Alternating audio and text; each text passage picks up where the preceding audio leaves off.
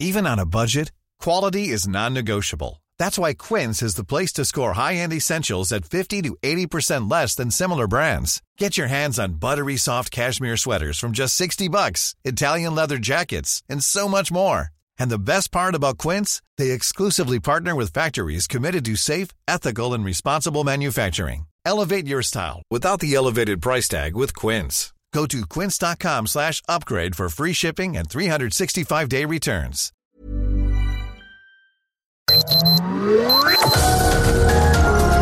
Heraldo Media Group presenta Sergio Sarmiento y Lupita Juárez. Información veraz y oportuna con un toque personal y humano. Por El Heraldo Radio, donde la H suena y ahora también se escucha.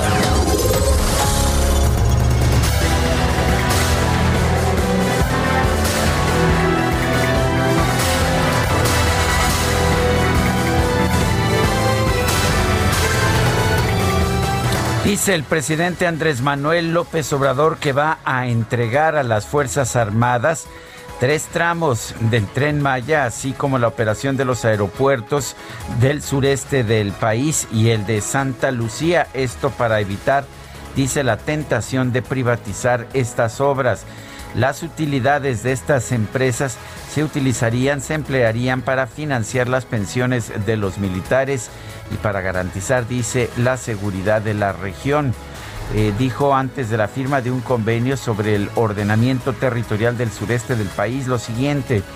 Estamos pensando que de Tulum hasta Palenque, que son tres tramos del tren, más el aeropuerto de Tulum, el de Chetumal, el de Palenque y el aeropuerto Felipe Ángeles de la Ciudad de México, se manejen en una empresa que dependa de las Fuerzas Armadas con el propósito de que sea buena la administración del tren y de los aeropuertos, que sea autosuficiente y que las utilidades de esta empresa se destinen a fortalecer las finanzas para pensionados y jubilados de las Fuerzas Armadas, tanto de la Secretaría de Marina como de la Secretaría de la Defensa.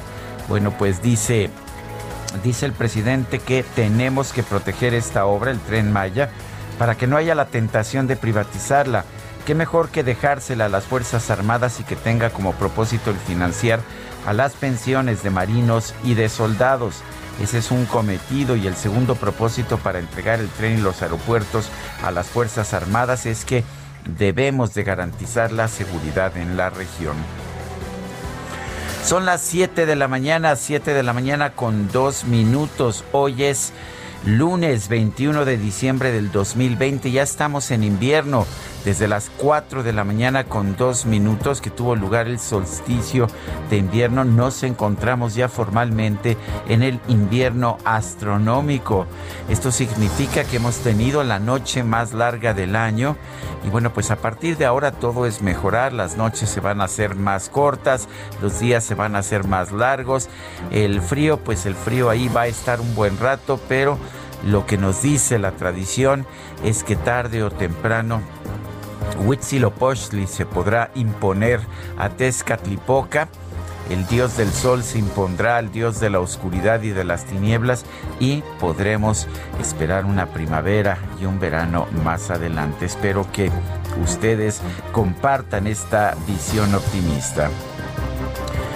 Hoy nos encuentra con nosotros Guadalupe Juárez. Yo los voy a estar acompañando a todo lo largo de esta semana en que ya sabe usted el Heraldo de México no deja de ofrecer la información en vivo y la información más adecuada, más adecuada para que usted entienda lo que está sucediendo en estos tiempos complicados para el mundo y para nuestro país. La Ciudad de México y el Estado de México regresaron a semáforo rojo por COVID-19 debido al incremento de hospitalizaciones. Según el último reporte de la Secretaría de Salud, la capital del país ya suma más de 288 mil contagios confirmados y 15 mil 336 muertes por coronavirus. Esto lo dijo el viernes Claudia Sheinbaum en una conferencia virtual y dice que se mantiene la emergencia por el incremento de los casos del nuevo coronavirus. Afirma que se va a continuar aumentando la capacidad hospitalaria. La Ciudad de México pasa semáforo rojo y por eso a partir de mañana vamos a reducir la movilidad para evitar contagios. Estamos viendo con finanzas para apoyar a la ciudadanía. La jefa de gobierno es un llamado a no hacer fiestas o reuniones y a continuar con el uso de cubrebocas, así como la sana distancia. Dijo el, a su vez el gobernador del Estado de México, Alfredo del Mazo, que debido a la cercanía y la relación entre ambos estados, las medidas que se apliquen en la capital serán en concordancia con aquellas en su entidad. A la conferencia acudió el subsecretario de Prevención y Promoción, Hugo López Gatel, quien reiteró que debido a la temporada invernal el gobierno federal esperaba un repunte en los contagios.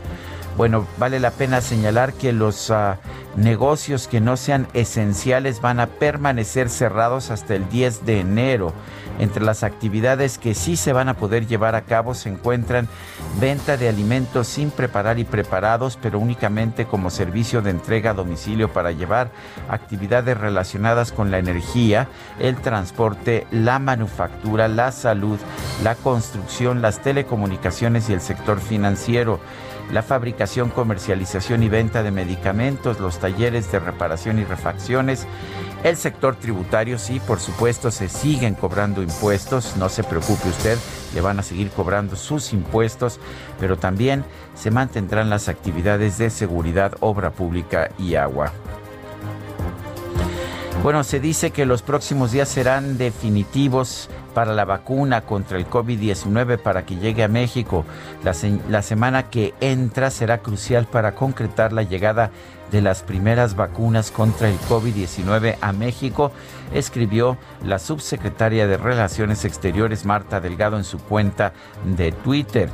La funcionaria acompañó su mensaje con una foto del secretario de Relaciones Exteriores Marcelo Ebrard realizando una llamada telefónica en su oficina. Dice hoy Marcelo Ebrard desde la Cancillería fina los últimos detalles del proceso de envío e importación, es lo que dice la subsecretaria Marta Delgado. Por lo pronto, no hemos visto todavía las vacunas. Se había dicho que empezarían a distribuirse el 21 de diciembre. Las vacunas no han llegado, pero sí tuvimos ya simulacros de su entrega. Son las 7 de la mañana con 7 minutos.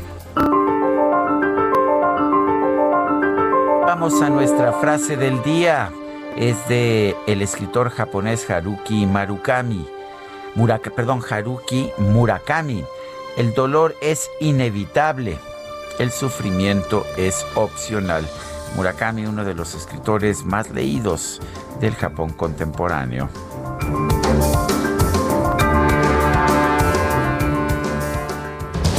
a preguntar, a usted le gusta responder. El viernes pasado, aunque andaba yo fuera, mandé la siguiente pregunta. ¿Debe el gobierno establecer un confinamiento forzoso por el COVID? Nos dijo que sí, 75.6%, que no, 19.6%. No sabemos.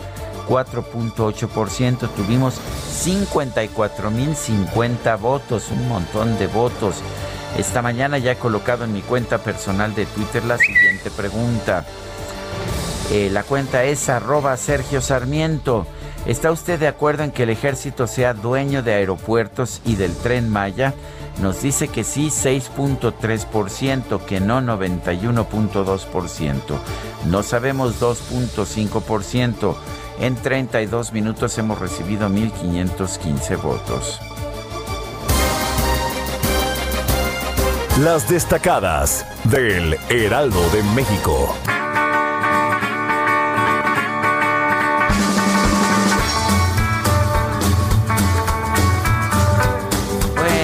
Siempre navideña, el deleite de de las de los destacalovers. Itzel González, ¿qué nos tienes esta mañana? Sergio Destacalovers, muy buenos días. Excelente lunes 21 de diciembre, a un brinquito de los festejos, a un brinquito del pavo navideño. Ya estamos festejando en esta cabina, por lo menos la parte de la producción que nos quedamos esta semana.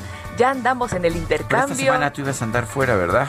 Esta semana no me tocaba venir, pero pues con mucho gusto. Te tocó venir aquí a apoyarme. Con mucho gusto estamos aquí trabajando para todos ustedes con toda la información y pues ni modo, aunque sean épocas decembrinas, épocas de descanso, la información no descansa, así que ¿qué les parece si comenzamos con las destacadas del Heraldo de México? Primera plana, al cierre del año se duplican contagios y muertes por COVID-19. País, seguridad, milicia al tren Maya y aeropuertos. El presidente señaló que al intervenir las Fuerzas Armadas se elimina la tentación de privatizar los proyectos de transporte. Ciudad de México, hospitales de la zona metropolitana del Valle de México reportan hasta 84.5% de ocupación. En la Ciudad de México hay disponibles 686 camas generales y 365 para terapia intensiva. Hoy entra en operación el Hospital de Tláhuac. Estados Acapulco desafían al coronavirus. La mayoría de turistas son de la Ciudad de México y el Estado de México. Acapulco cerró este fin de semana con 37.8% de ocupación hotelera. Orbe, Unión Europea cierran las puertas a Reino Unido por temor a la nueva cepa de COVID detectada en ese país. Las autoridades limitaron la entrada por mar, aire y tierra. Meta, echan a los Pats. Los Dolphins de Miami mostraron el poder que han tenido en la temporada y vencieron 12 a 22 a los Patriots. Y finalmente en mercados, virus afecta a Santa, juguetes con caída de 20%. La Asociación Mexicana de la Industria del Juguete estima menores ventas en diciembre y enero. Sergio Destacalovers, hasta aquí las destacadas del Heraldo. ¡Feliz lunes! Son las 7 de la mañana con 11 minutos. Le tenemos un resumen de la información más importante de este lunes 21 de diciembre del 2020. Hoy es el solsticio de invierno. Fue a las 4 de la mañana con 2 minutos. Hoy comienza el invierno y nosotros vamos con la información. Londres anunció la detección de una nueva cepa de coronavirus con una capacidad de contagio 70% mayor que el, que el que ya se conocía. El ministro de Sanidad británico Matt Hancock reconoció que esta nueva cepa está fuera de control. 20 países europeos, entre ellos Italia, Austria, Alemania, Irlanda, los Países Bajos y Bélgica, anunciaron la suspensión de todos los vuelos con el Reino Unido. Los vuelos entre México y el Reino Unido, sin embargo, siguen estando permitidos. Al ser cuestionado sobre el tema en la conferencia diaria de COVID-19, el director de epidemiología, José Luis Salomía, explicó que hasta ahora se han identificado diversas variantes de la enfermedad de este coronavirus, entre ellos el del Reino Unido pero lo publicado hoy es que no encontraron que esta variante esté ocasionando enfermedad más grave o esté ocasionando mayores signos de alarma, menos aún que sea más letal, es decir, que produzca más eh, mortalidad, dado que no provoca una enfermedad más grave, no provoca también la consecuencia de la defunción en comparación con las variantes o con los eh, virus eh, previos que ya se tenían que ya se tenían identificados. Autoridades de la Secretaría de Salud informaron que el número de fallecimientos por coronavirus en nuestro país llegó a los 118.202, mientras que los casos confirmados alcanzaron 1.320.545. La Ciudad de México y el Estado de México van a cerrar este año con semáforo rojo la alerta máxima de riesgo por COVID-19. En la Ciudad de México, la ocupación de camas con ventilador por pacientes con COVID-19 es de 72.39%, mientras que en el Estado de México es de 61.32%. Ante el cierre de actividades en la capital del país, la jefa de gobierno de la Ciudad de México, Claudia Sheinbaum, confió en que la movilidad de la ciudadanía va a ir reduciendo, va a ir reduciéndose en los próximos días. Se va a ir ajustando estos días y es natural que no se cierre de un día a otro. El comercio en vía pública pues también requiere recibir la información y se está trabajando en ello. También, bueno, si ya hay alguna negligencia, pues el INVEA obviamente va a estar ahí trabajando para que así sea. Eh, es una situación muy difícil. Pues ayer que venía yo hacia mi casa en la delegación en la alcaldía Cuauhtémoc, lo que vi es que las tiendas formales están cerradas, el comercio en vía pública, ese sí está abierto, de manera que pues ya sabe usted cómo son las cosas. Es que vemos, los coronavirus son muy inteligentes, contagian nada más en las tiendas formales, en estas que le hacen a uno ponerse alcohol en las manos y que llevar cobrebocas, esas ahí sí se contagia. En la vía pública pues no se contagia uno, ¿verdad? Ya lo sabe usted.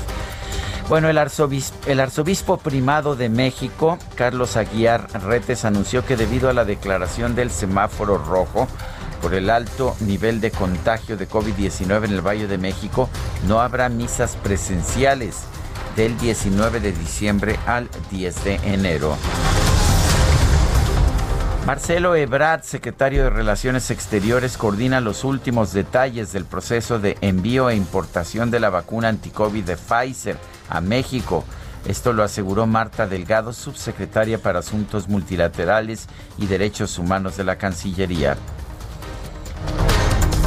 gobernador de Querétaro, Francisco Domínguez, anunció que a partir de este lunes 21 de diciembre se aplicarán nuevas y más severas restricciones a la movilidad contempladas en el escenario C para prevenir un escenario de crisis mayor por COVID-19.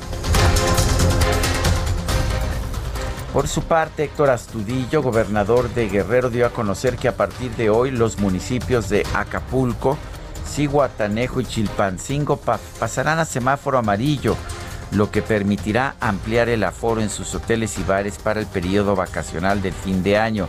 De acuerdo a la Secretaría de Turismo Estatal, Acapulco cerró este fin de semana con el 37.8% de ocupación hotelera. O sea, las ciudades de Guerrero pasan a semáforo amarillo. El, campo, las zonas rurales se quedan en naranja.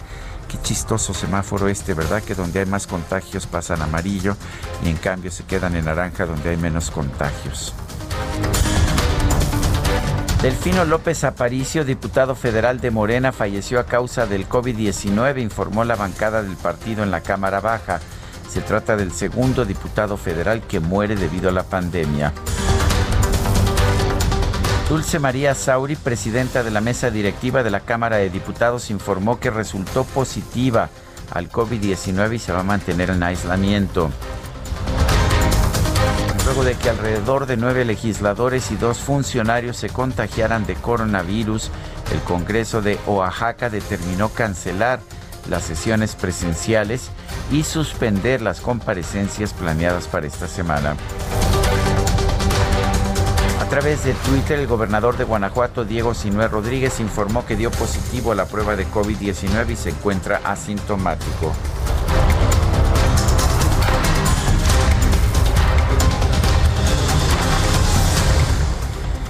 Bueno, Salomón Chertorivsky también a través de Twitter, el exsecretario de Salud en el gobierno de Felipe Calderón informó que también tiene COVID-19. La Organización Mundial de la Salud registró este domingo un nuevo máximo en la cifra de contactos diarios, de contagios diarios por COVID-19, después de que se reportaron 808.224 casos en las últimas 24 horas. Y a nivel internacional, el conteo de la Universidad Johns Hopkins de los Estados Unidos reporta 76 millones 586.577 casos de coronavirus y 1.690.238 muertes. En otros temas, durante su gira de trabajo en el municipio de Tulum, en Quintana Roo, el presidente de la República, Andrés Manuel López Obrador, anunció que el ejército se encargará de la operación de los tramos 6 y 7 del tren Maya, así como de los aeropuertos de Santa Lucía, Tulum Chetumal y Palenque. Estamos eh, pensando que de Tulum hasta Palenque, que son tres tramos del tren, más el aeropuerto de Tulum, el aeropuerto de Chetumal, el aeropuerto de Palenque y el aeropuerto Felipe Ángeles de la Ciudad de México se maneje en una empresa que dependa de las Fuerzas Armadas. Este fin de semana el presidente conversó por vía telefónica con el presidente electo de los Estados Unidos, Joe Biden.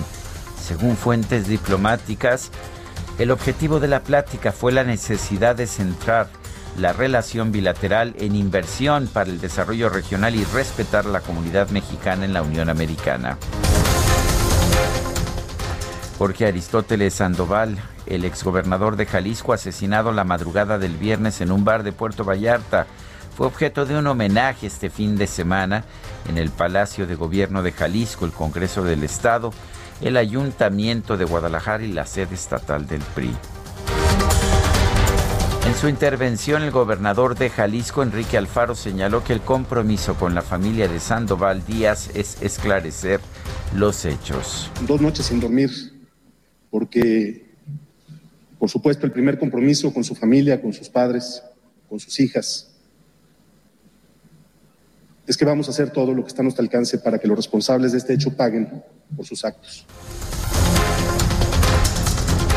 En un emotivo discurso, Lorena Arriaga, la viuda del exmandatario, recordó que la vocación de Sandoval, de Aristóteles Sandoval, era servir al Estado.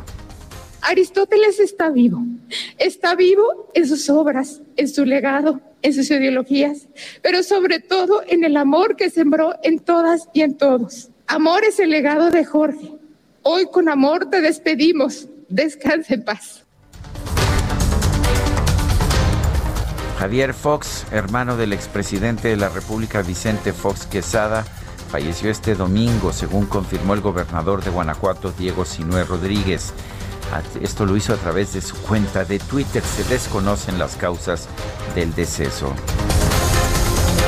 Genoveva Huerta Villegas, dirigente del Partido Acción Nacional en el estado de Puebla, anunció que el próximo 24 de diciembre se tendrá una celebración virtual conmemorativa de los dos años del fallecimiento de los exgobernadores Marta Erika Alonso y Rafael Moreno Valle. El coordinador de Morena en Guerrero, Galdino Nava Díaz e integrantes de su equipo de trabajo sufrieron un accidente automovilístico en la carretera Tlapa-Marquelia en el municipio de San Luis Acatlán.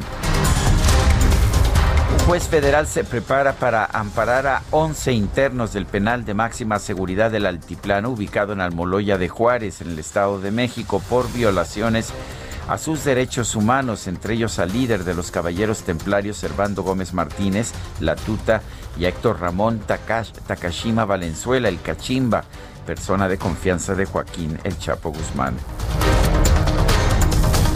Se espera que el presidente de la República, Andrés Manuel López Obrador, dé a conocer hoy el nombre de quien va a ocupar el cargo de secretario de Educación Pública ante la salida de Esteban Moctezuma, quien ah, se iría ah, como embajador de México ante Washington. Bueno, este, de acuerdo con diversos medios, el presidente de los Estados Unidos, Donald Trump, evaluó invocar la ley marcial eh, para anular las elecciones del pasado 3 de noviembre, en las que salió derrotado frente al demócrata Joe Biden. Hubiera sido pues un golpe militar. Este domingo la capital de Afganistán, Kabul, sufrió un ataque con coche bomba que dejó cuando menos a nueve muertos y 20 heridos. Ningún grupo se ha adjudicado la, la autoría del hecho. En información deportiva, Saúl El Canelo Álvarez se proclamó campeón mundial de la WBC y de la WBA del peso supermedio al derrotar por decisión unánime al británico Callum Smith en San Antonio, Texas.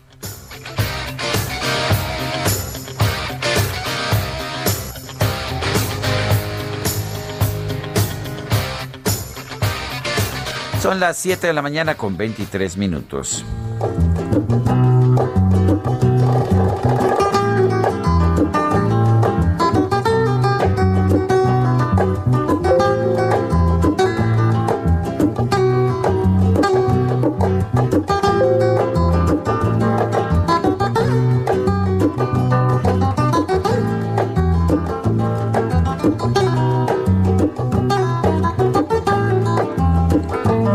en Algeciras, España, el 21 de diciembre de 1947, el extraordinario guitarrista de flamenco Paco de Lucía.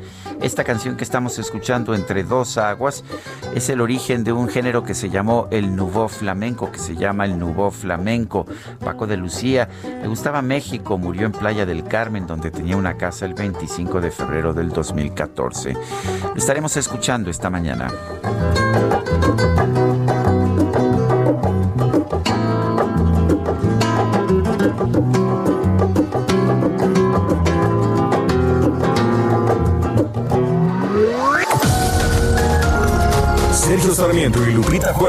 Quieren conocer tu opinión, tus comentarios o simplemente envía un saludo para ser más cálida esta mañana.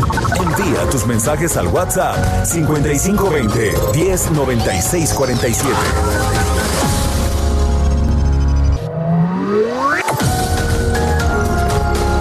Continuamos con Sergio Sarmiento y Lupita Juárez por El Heraldo Radio.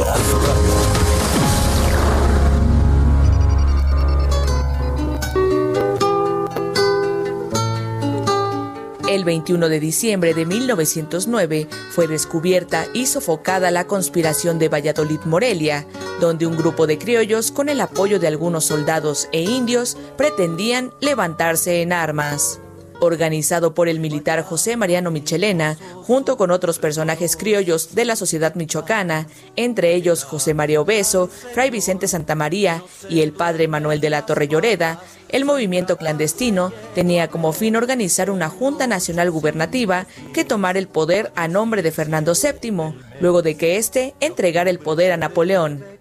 Los conspiradores quisieron aprovechar la coyuntura y establecer un gobierno americano, aunque para eso fuese necesario derrocar a las autoridades virreinales.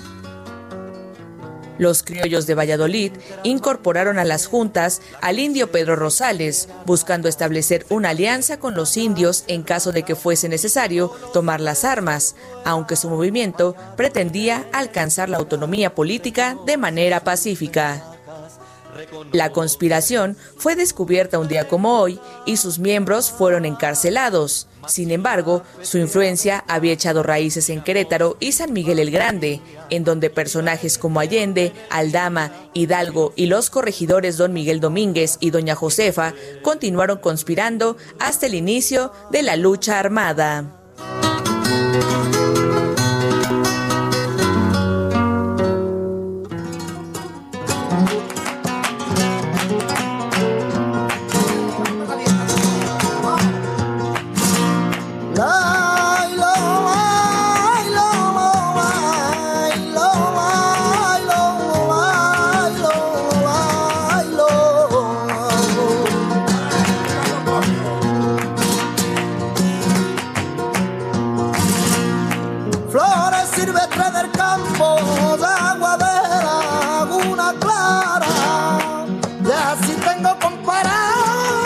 Esto sería como el, la selección nacional española del flamenco, en la guitarra Paco de Lucía, en la voz Camarón de la Isla, la canción es Rosa María. Tanto Camarón de la Isla como Paco de Lucía dejaron una huella profundísima en el flamenco. Escuchamos la anterior muestra de la música de Paco de Lucía, un nubo flamenco, eh, que es un tipo de flamenco un poco jazzeado, un poco con jazz pero esto es el flamenco tradicional con el cante hondo de Camarón de la Isla. Vale la pena escucharlo. Rosa María, de lo más profundo del alma andaluza. Rosa María, Rosa María, si tú me quisieras, qué feliz sería. María, Rosa María, si tú me quisieras, qué feliz sería. Muy sencillas las letras, pero son muy del corazón. Tenemos mensajes de nuestro público cuando son las 7 de la mañana con 33 minutos. Nos dice Salvador Luna, buen día y buena semana para toda la familia del Heraldo de México. Dios los bendiga en esta semana y que no se nos olvide el verdadero sentido de la Navidad. Fuerte abrazo a Lupita. David Lezama dice en el municipio, en el municipio de Tlalnepantla de, de Vaz está lleno el mercado. El municipio vendió lugares en las calles y les será imposible quitarlos. Quiero denunciar desborde de gente. Lo que hemos visto es que están prohibiendo que operen los mercados formales, las, los, las tiendas departamentales, pero pues el, el, la informalidad, el comercio en en ambulante o el comercio en puestos callejeros, ese sí sigue a todo lo que da.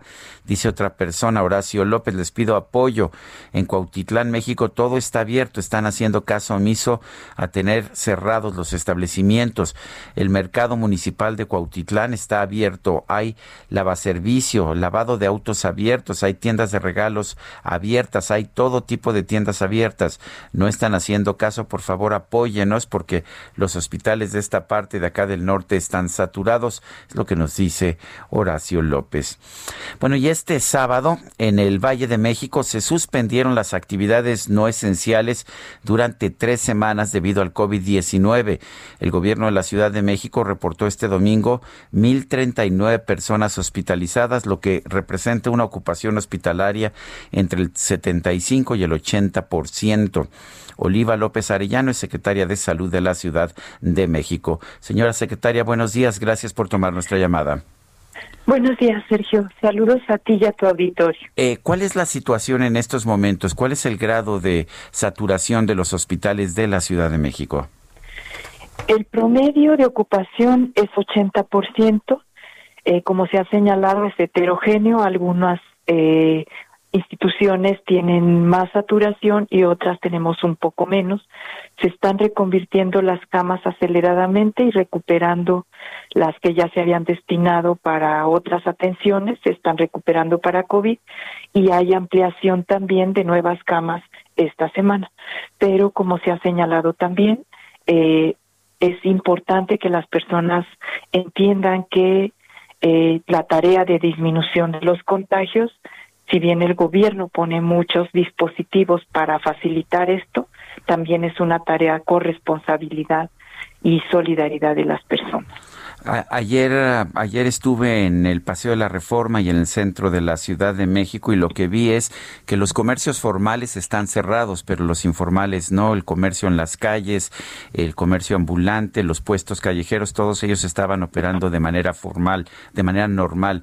Eh, se aplica la, se aplica esta, pues esta restricción solamente al comercio formal. Hay ¿Se piensa acaso que hay mayores posibilidades de contagio en el comercio formal que en el informal?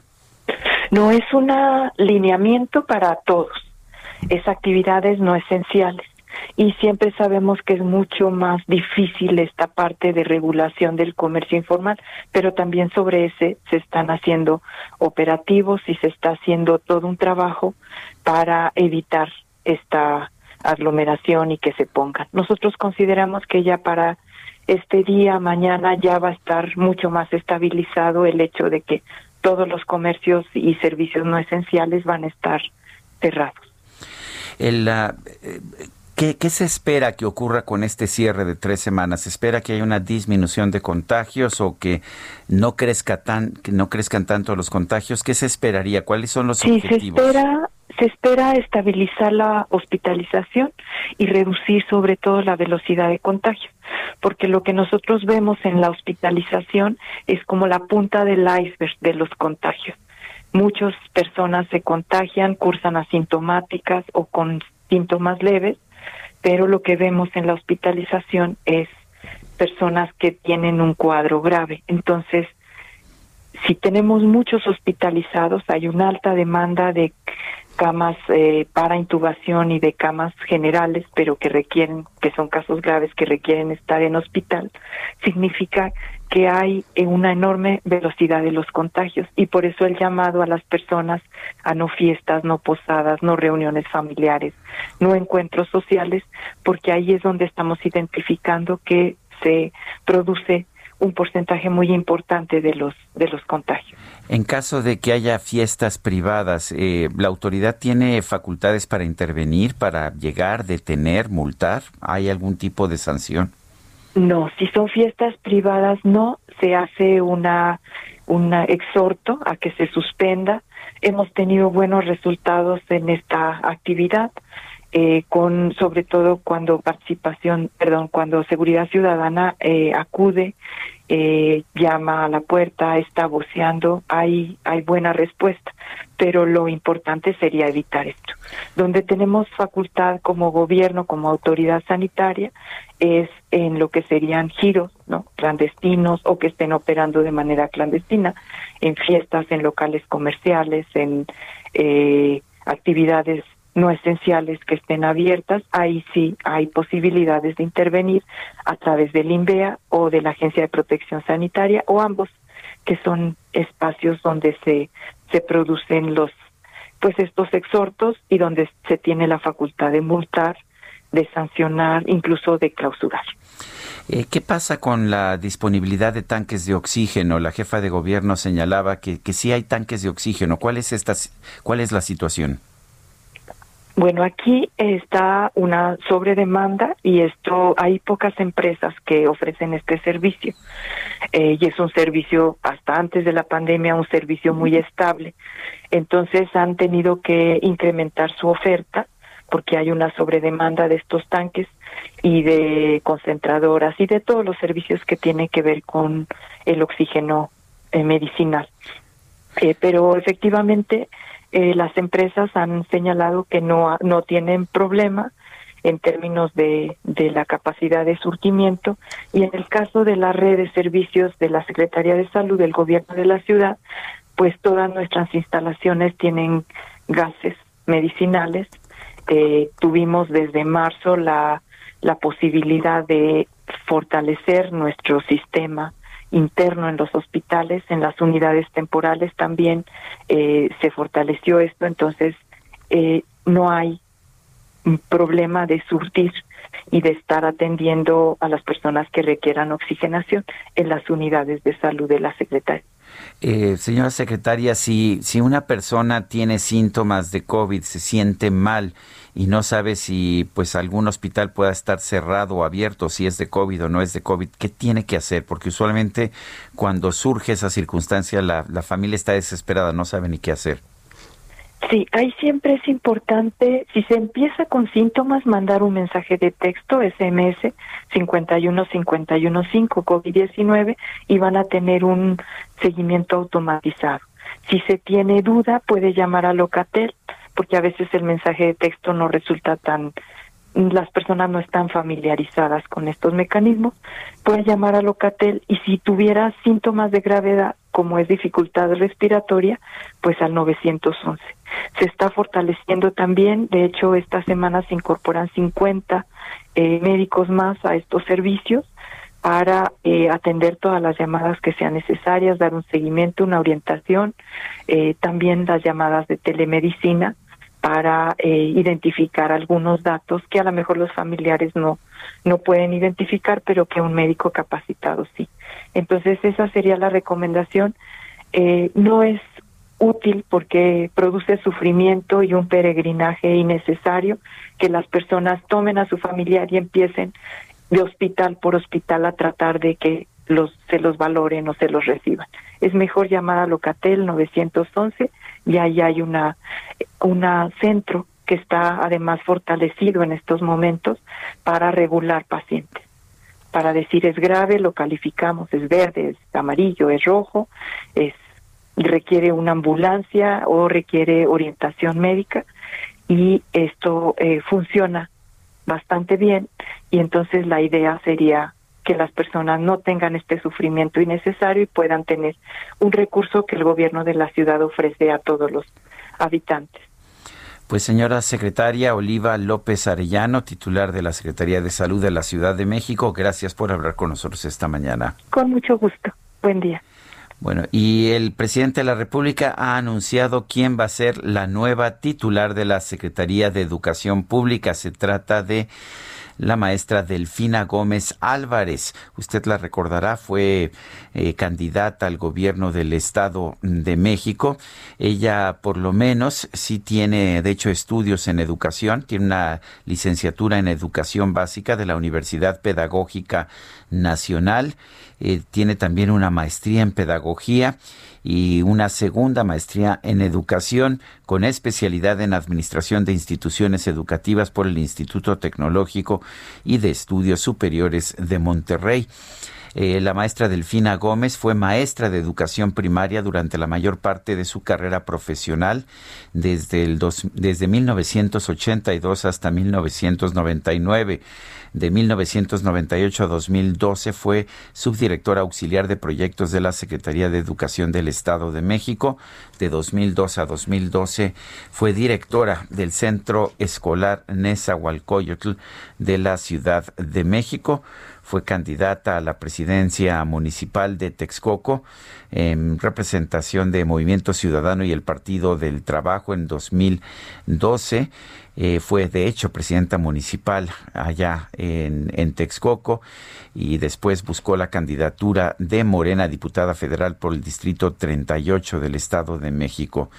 El 11 de julio del 2016, eh, el líder de Morena, Andrés Manuel López Obrador, anunció que Delfina Gómez sería su candidata al gobierno del Estado de México en el 2017 y bueno, fue precisamente candidata, pero no logró el triunfo en la elección en que ganó Alfredo del Mazo. Son las siete, siete de la mañana con 45 minutos. El Estado de México regresa a color rojo en el semáforo epidemiológico debido al aumento de las especializaciones. El doctor Víctor Torres Mesa es titular del Centro Estatal de Vigilancia Epidemiológica y Control de Enfermedades del Gobierno del Estado de México. Doctor Torres Mesa, buenos días. Gracias por tomar esta llamada. Don Sergio, siempre a sus órdenes. Buenos días. Exactamente cuáles son las medidas que se están aplicando. Y, y, una pregunta, ¿se aplica al comercio formal y al informal? Porque estamos recibiendo muchísimas notificaciones de que el comercio informal no ha parado sus actividades. Bueno, don Sergio, dos circunstancias en el semáforo rojo es la limitación de las actividades no esenciales en el espacio público para tratar de limitar que la gente esté en la calle eh, lejos de, de haber encontrado esto el pasado viernes que se declaró esto, vimos una salida masiva de la gente a las compras de pánico navideñas, este, y, y eso nos preocupa porque si lo que queremos es limitar eh, estos contagios, creo que la gente nos tiene que ayudar en esta batalla y no estar del lado del enemigo del COVID-19 para limitar las circunstancias. Sí, efectivamente estamos tratando con los ayuntamientos eh, de, la zona metropolitana y del Valle de Toluca, donde tenemos la mayor transmisión, de que se limite la actividad tanto del comercio formal a partir de, de la organización como Coprisem, como de eh, el comercio ambulante, que de alguna manera está prohibida en muchos de estos municipios. Bueno, el, ah, entonces esto va a durar tres semanas. ¿Qué, ¿Qué es lo que están esperando? ¿Esperan que haya una disminución en los contagios o simplemente que no aumenten tan rápido? Las dos cosas, don Sergio. Primero que limitemos, porque sabemos que estas acciones eh, no serán eh, para limitar eh, la exposición en esta semana, en la siguiente, sino que empecemos una, un año nuevo en mucho mejores condiciones porque adicionalmente a esta acción de limitar eh, las actividades económicas, estamos incrementando en un número importante las pruebas, eh, más de 12 mil pruebas diarias en todo el territorio mexiquense para identificar en forma temprana los casos, si resultaran positivas, tener el aislamiento, tratar de romper cadenas de transmisión en los contactos cercanos y eh, tener mejores condiciones para no retar en este momento a las hospitalizaciones que estamos en un porcentaje muy importante eh, y que puede retar en exceso al sistema de salud las próximas tres semanas. ¿Cuál es la situación en los hospitales del Estado de México? ¿Qué tan saturados están? Bueno, decirle que hoy amanecimos con el 78.2% de ocupación hospitalaria general, el 61 en eh, camas con ventilador y el 73% con ventilador en terapia intensiva. Rebasamos ya las 2.284 camas ocupadas que tuvimos en junio para llegar ya a las más de 2.470 camas ocupadas. De tal manera que es un enorme trabajo para los médicos y el personal de salud tener estos niveles de ocupación y que pueden incrementarse y entonces adicional a esto una reconversión para tener más camas disponibles al fin de año. Bueno, pues yo quiero agradecerle, doctor Víctor Torres Mesa, titular del Centro Estatal de Vigilancia Epidemiológica y Control de Enfermedades del Gobierno del Estado de México. Gracias por conversar con nosotros esta mañana. Gracias, don Sergio. Muy buenos días. Bueno, eh, en otros temas están cayendo esta mañana los, las acciones en los mercados de Europa.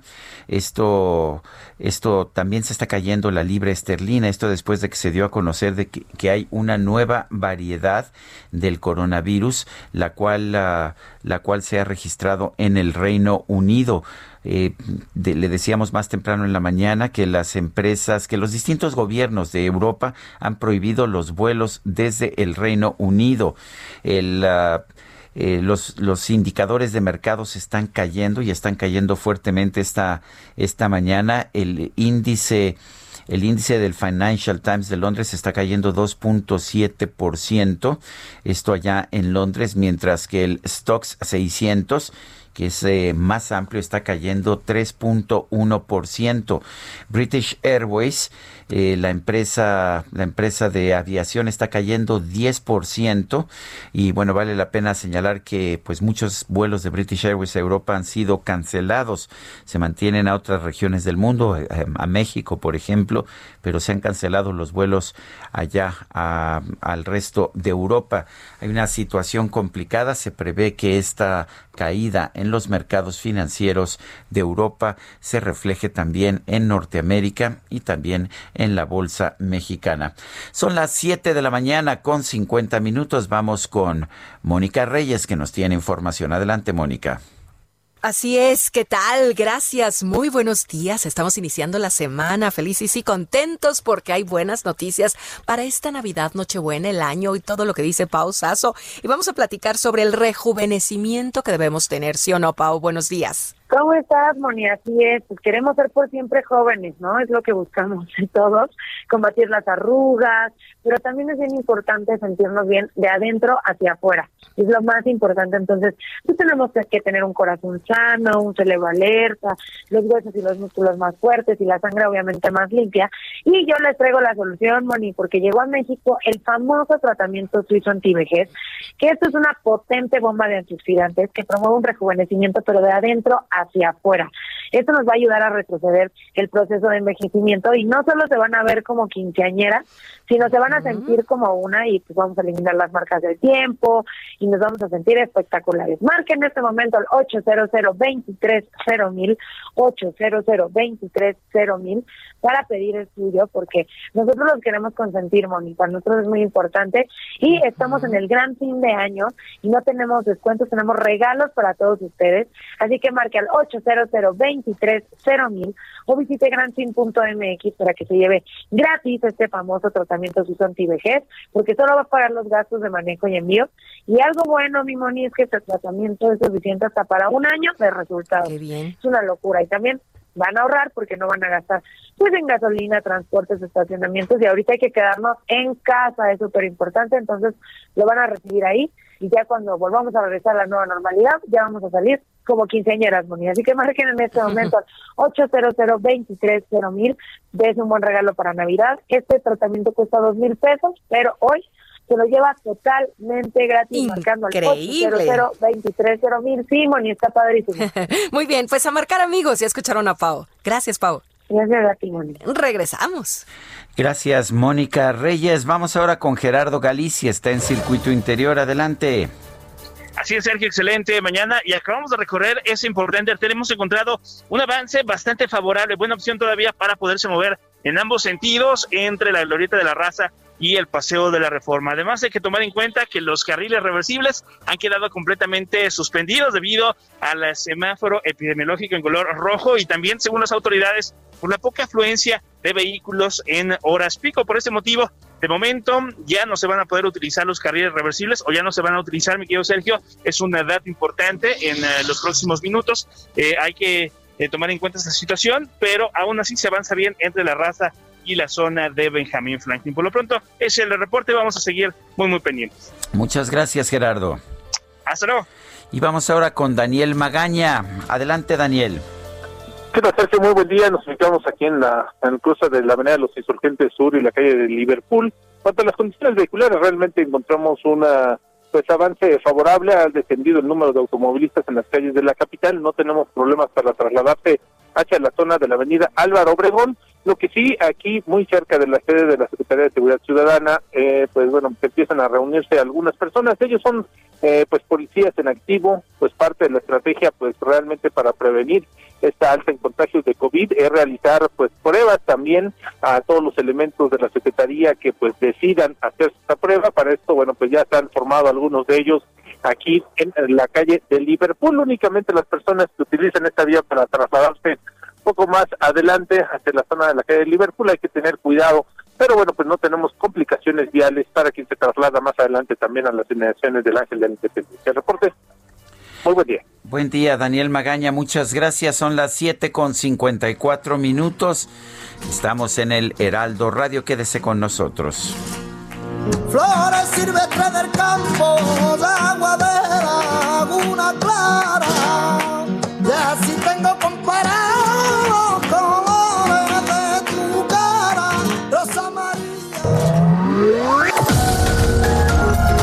Sergio Sarmiento y Lupita Juárez quieren conocer tu opinión, tus comentarios o simplemente envía un saludo para ser más cálida esta mañana. Envía tus mensajes al WhatsApp 5520 109647.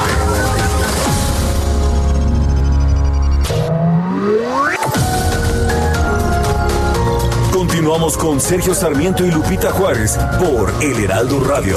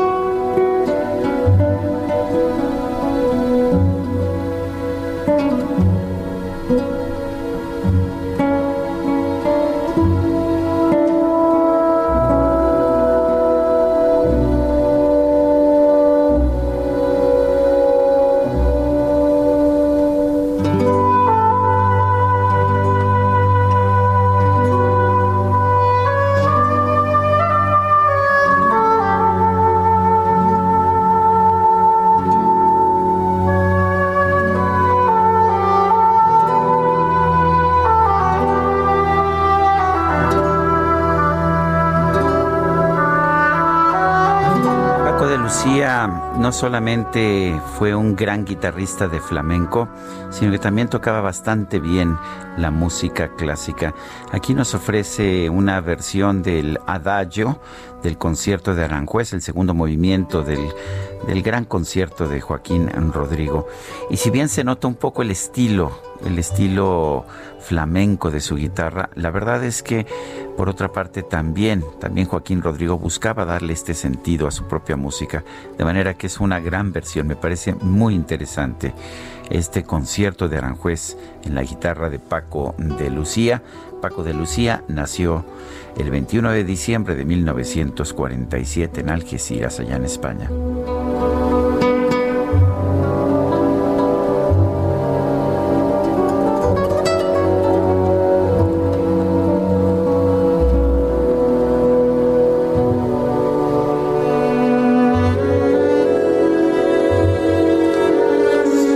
Las 8 de la mañana con dos minutos, 8 con dos.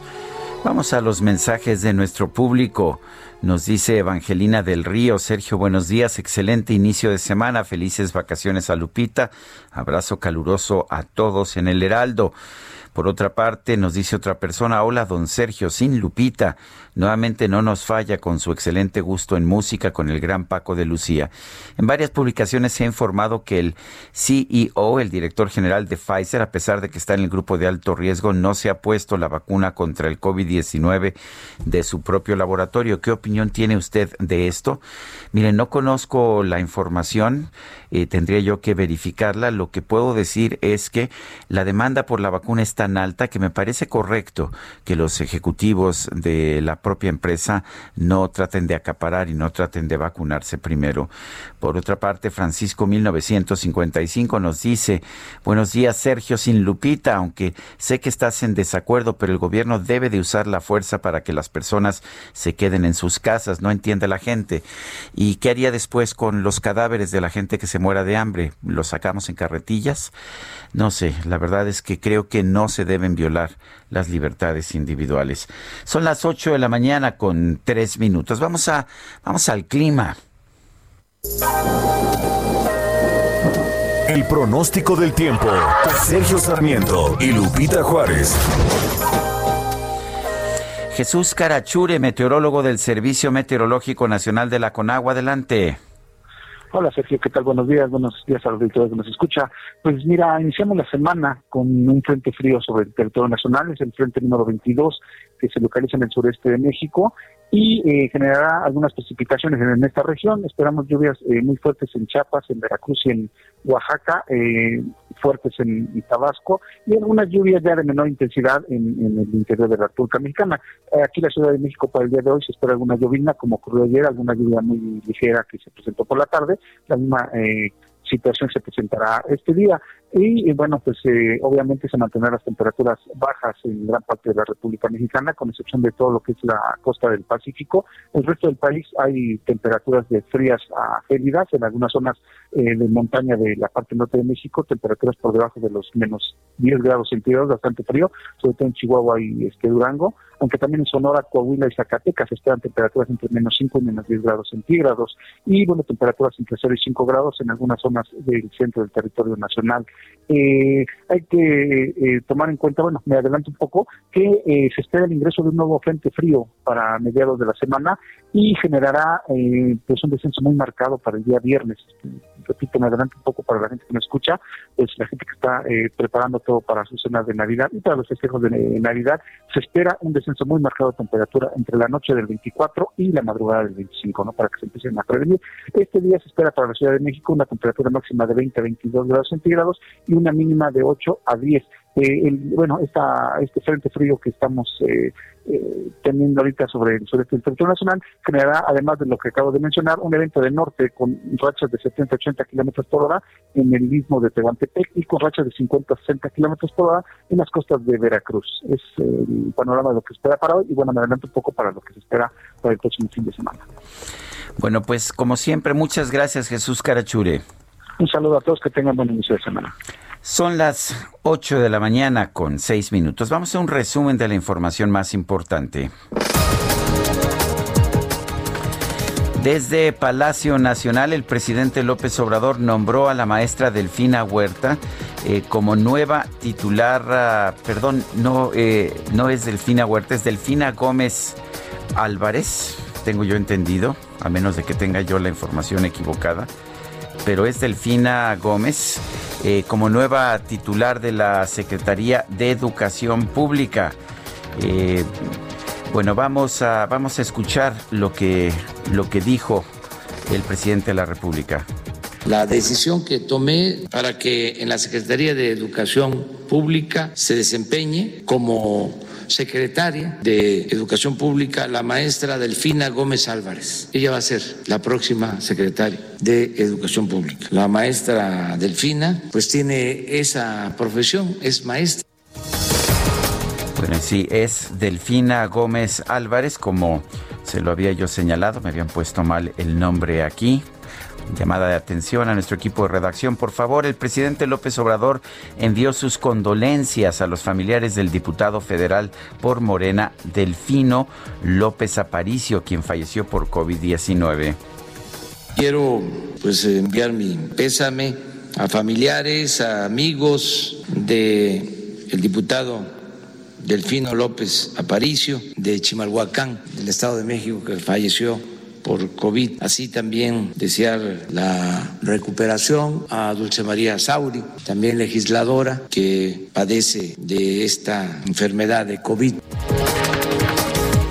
Sobre la suspensión de todos los vuelos con el Reino Unido por parte de varios países de Europa, el presidente aseguró que analizan la situación y en las próximas horas se dará un informe sobre la postura de México.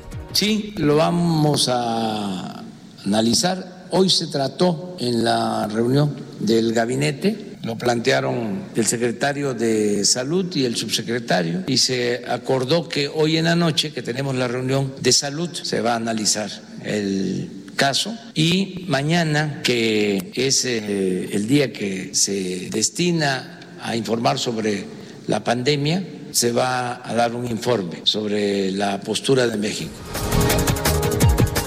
El Centro de Estudios Económicos del Sector Privado advirtió que la decisión del gobierno de restringir las actividades no esenciales en la zona metropolitana de la Ciudad de México hasta el 10 de enero afectará la recuperación económica, lo que va a implicar un arranque del año 2021 más débil.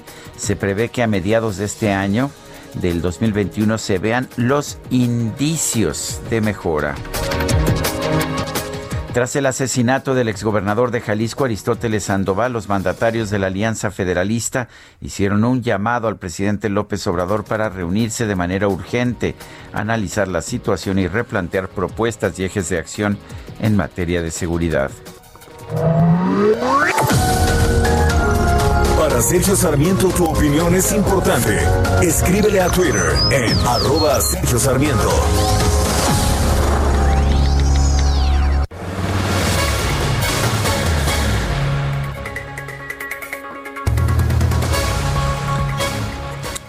Bueno, y vamos a conversar con Carlos Elizondo Mayer Sierra. Él es uh, Mayer Serra. Él es académico del Tecnológico de Monterrey, columnista periodístico y señala, ha señalado en su columna que el plan de vacunación en México es muy ambicioso, pero no solamente muy ambicioso, es demasiado ambicioso, promete algo que no se puede cumplir. Carlos Elizondo, siempre es un gusto platicar contigo. ¿Cómo estás? Buenos días. Buenos días, Sergio. Igualmente. Sí, en efecto, digamos, cuando uno compara ese plan, que son unas cuantas hojitas donde básicamente segmentan a la población por grupos de edad y nos prometen que en distintos meses antes de acabar mayo, yo que tengo más de 50 años debería estar vacunado, eh, pues no hay forma de esos 27 millones de individuos, incluido el personal médico, que con las vacunas que nos dicen que tienen, que no nos han dicho más el calendario de llegada, y sobre todo dado que la de AstraZeneca pues no está todavía aprobada, pues no, no veo, si uno compara con otros países, cómo podrían tener las vacunas necesarias para podernos cubrir a los que supuestamente nos toca. Por el otro lado, Sergio, pues el problema más grave es que aún teniendo las vacunas, necesitas un plan de logística, distribución y de reglas operativas que cuando tú comparas lo que han mostrado otros países, México no tiene. O sea, Estados Unidos estaba perfectamente preparado para que el día que llegaran las vacunas ya tenían claro cómo las iban a distribuir. De suerte tal que esperaban vacunar en solo en diciembre 20 millones de ciudadanos norteamericanos. Se van a retrasar un poco, hubo problemas de distribución de la de producción de la vacuna de arranque, pero estaba armada la red de frío, a quién le tocaba, con qué reglas, etcétera. Yo por lo menos conozco a dos amigos que son médicos en Estados Unidos que ya fueron vacunados en lugares muy disímbolos y algunos hasta bastante remotos. En México, el plan que presentó la Sedena para vacunar los primeros 125 mil individuos, son 250 mil vacunas que estarían por llegar en cualquier momento del lote de Pfizer, es al ejército, centralizado solo en dos lugares, incluso en Coahuila van a moverla a los médicos de la región, los van a mover a Coahuila en vez de mover la vacuna a los médicos, es lo que siempre se hace en una campaña, campaña de vacunación. Lo que preocupa mucho, Sergio, es que no ves a un presidente involucrado. Tú comparas al primer ministro de Israel, que ahí se vacunó, pues ha estado llevando el seguimiento del proceso de distribución de vacunas con mucho cuidado, tiene un interés electoral en ello, para que en abril esté vacunada la mitad de la población de Israel y puedan ya reabrir de forma más o menos normal las actividades. En México el presidente prefiere inaugurar tramos de tren, dar paseos por la República, que está realmente pues, concentrando toda su atención y todo su poder, que es mucho, a un tema tan sensible, tan complicado. Es yo creo que la tarea de distribución logística logística de un elemento central más complicado que México ha hecho en su vida, Sergio. Eh, entonces, eh, ¿tú piensas que finalmente no va a tener éxito? Por lo menos no va, no va, no, no se van a cumplir las metas de vacunación que nos están dando. ¿Y qué significaría esto para el país? Me encantaría que tuvieran éxito, porque creo que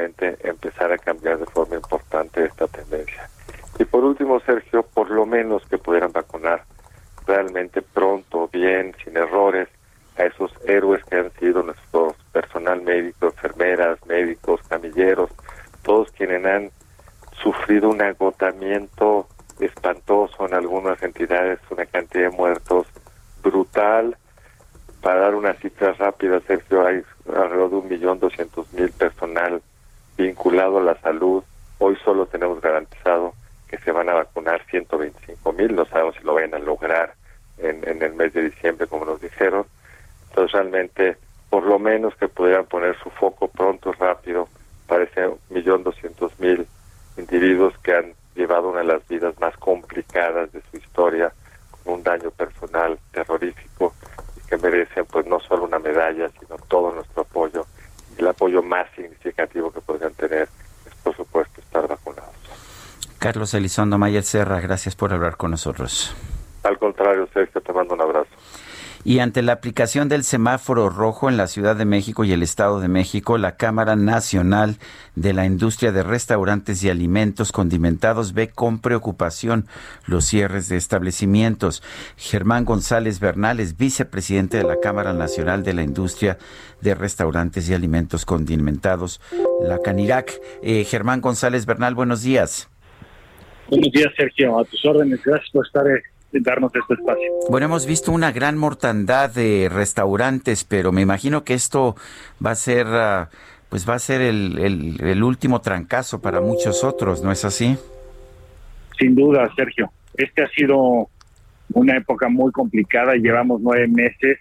No es lo mismo empezar en semáforo rojo en abril, en, cuando teníamos algo de reservas de efectivo, cuando había alternativas de financiamiento cuando había otras opciones. Hoy estamos exhaustos.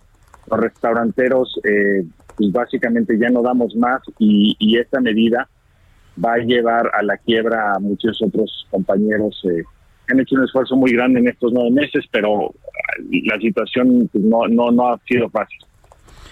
Eh, ¿Cuántos restaurantes han cerrado en el país que tú sepas o que sepan ustedes en la Canirac? Tenemos una encuesta de al, los restaurantes que han venido cerrando y a, la, noviembre teníamos algo así como 90 mil eh, establecimientos cerrados. Y con estas medidas que han venido eh, sucediendo en diferentes estados, pensamos que vamos a hacer algo así como 122 mil para terminar el año. Eh, el, uh, ¿Te parece que es una medida justa? ¿Te parece una medida correcta? ¿O piensas que se pudo haber actuado de otra forma? Mira, nosotros en la, en la industria somos sensibles a lo que está pasando y entendemos.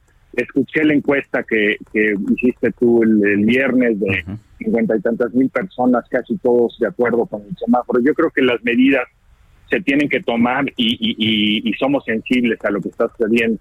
Donde hay diferencias es que estas medidas se tienen que acompañar de apoyos gubernamentales. Tiene que haber algún tipo de apoyo, sobre todo a los negocios formales, porque no no es lo mismo estar solo que tener un, programa de apoyo.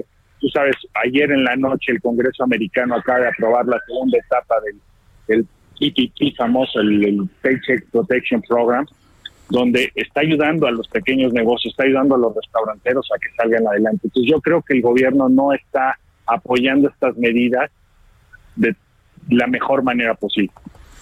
O sea, tú estarías de acuerdo en los cierres, pero, pero con apoyo por parte del gobierno sin duda. O sea, es, es muy, o sea, no te puedo pedir que cierre si además eh, no te dejo trabajar, te cobro todos los impuestos y no te apoyo en nada. O sea, nosotros hemos salido, hemos pedido en diferentes foros, en diferentes circunstancias, pues hay muchísimas formas que se puede apoyar. Se o sea, no necesariamente tienen que ser con donación de impuestos, pueden ser con que te ayuden a financiarlos, con que te den plazo, con que te den alguna facilidad administrativa, cualquier cosa ayuda para poder salir, porque estamos a nuestra suerte y, nosotros y otros miles de industrias de pequeños negocios. Ayer pasé por el centro histórico y por el Paseo de la Reforma. Vi que estaban cerrados los restaurantes, pero no los comercios informales, no los restaurantes en las banquetas. ¿Qué opinas de eso?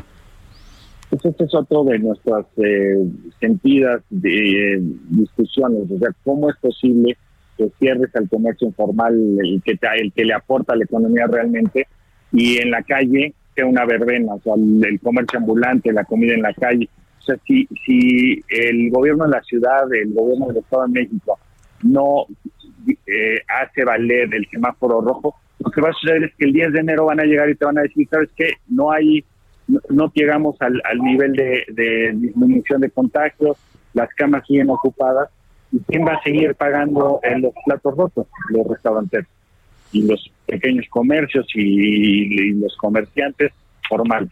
Entonces yo creo que sí tenemos que hacer un llamado a las autoridades a que hagan valer el semáforo rojo, a que todos pongamos de nuestra parte. Esa es nuestra petición muy, muy sentida. Bueno, pues yo quiero agradecerte, Germán González Bernal, vicepresidente de la Cámara Nacional de la Industria de Restaurantes y Alimentos Condimentados, la Canirac, por esta información. Muchísimas gracias, Sergio, a órdenes.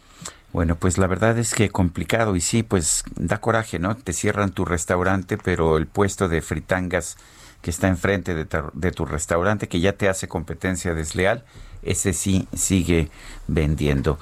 Vamos al sur de la Ciudad de México. Augusto Atempa nos tiene información. Adelante, Augusto. ¿Qué tal? Muy buenos días. Pues la ciudad comienza a vaciarse en esta temporada navideña. Corrimos Periférico Sur. Tiene muy buen avance desde la Picacho Justo hasta Viaducto Tlalpan.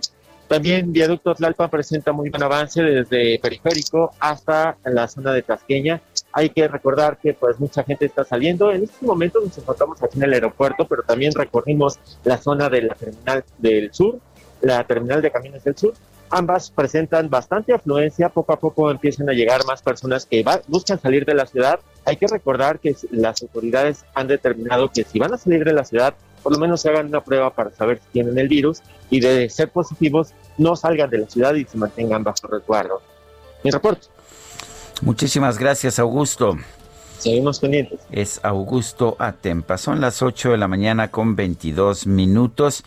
Y bueno, ¿usted piensa que el 2020 ha sido malo? Bueno, ha sido realmente muy complicado y como, como si esto no fuera suficiente, el volcán Kilauea, allá en Hawái, ha entrado en erupción. Esto según el Servicio Geológico de los Estados Unidos. La erupción comenzó este domingo por la noche en el cráter de Jalema Uma-U. El volcán se encuentra en el Parque Nacional Los Volcanes de Hawái y este, esta erupción produjo un sismo de magnitud 4.4. El Servicio Geológico de Estados Unidos recibió más de 500 reportes de este sismo, aunque no se esperaban daños significativos en edificios o estructuras. Son las 8 con 23. Gerardo Galicia está allá en la zona de Izazaga. Adelante, Gerardo. Así es, Sergio, y tenemos información para nuestros amigos que dejan atrás la avenida Pino Suárez y se dirigen al eje central. En el bloque de carriles del lado derecho iban a encontrar bastantes dificultades. Son muchos los automovilistas que ya transitan en el centro histórico de la Ciudad de México. De preferencia que buscar carriles de la izquierda para poder avanzar de manera favorable. Si van a utilizar la avenida Pino Suárez, el avance es realmente rápido, pueden transitar sin mayor problema. Y tenemos un aviso a tiempo, mi querido Sergio, en el punto de las nueve de la mañana, autoridades del sistema de transporte colectivo Metro han anunciado el cierre de la salida del Metro Pino Suárez hacia la Plaza Pino Suárez, es precisamente para tratar de evitar que las personas lleguen hasta este punto, ahora ya con semáforo rojo eh, en la Ciudad de México. Y el único acceso y salida del Metro Pino Suárez será por la Avenida San Pablo, así que si necesitan utilizar este medio de transporte hay que hacerlo eh, planificando su viaje. Por lo pronto es el reporte, seguimos muy pendientes. Gracias Gerardo. Hasta luego. Es Gerardo Galicia y bueno, nosotros vamos a ir un corte, pero le recordamos nuestro teléfono, nuestro número para, perdón, para mensajes de WhatsApp 55 2010 96 47, repito, 55 2010 9647. Puede usted mandarnos mensajes de texto, también mensajes de voz. Y regresamos en un momento más. Guadalupe Juárez no está con nosotros. Yo soy Sergio Sarmiento. Estamos en el Heraldo Radio.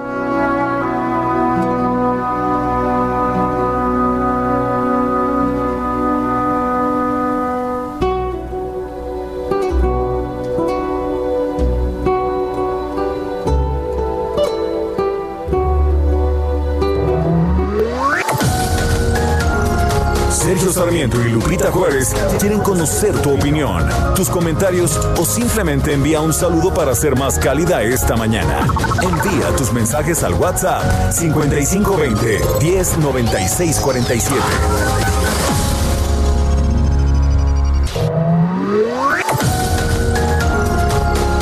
Continuamos con Sergio Sarmiento y Lupita Juárez por El Heraldo Radio.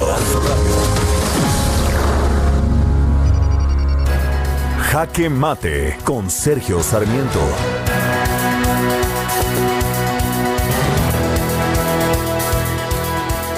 El presidente de la República quiere darle a las Fuerzas Armadas no solamente el control, sino realmente hasta las utilidades de una serie de propiedades públicas del tren Maya que iría de Tulum a Palenque, así como de los aeropuertos de Santa Lucía, Chetumal, Palenque y Tulum.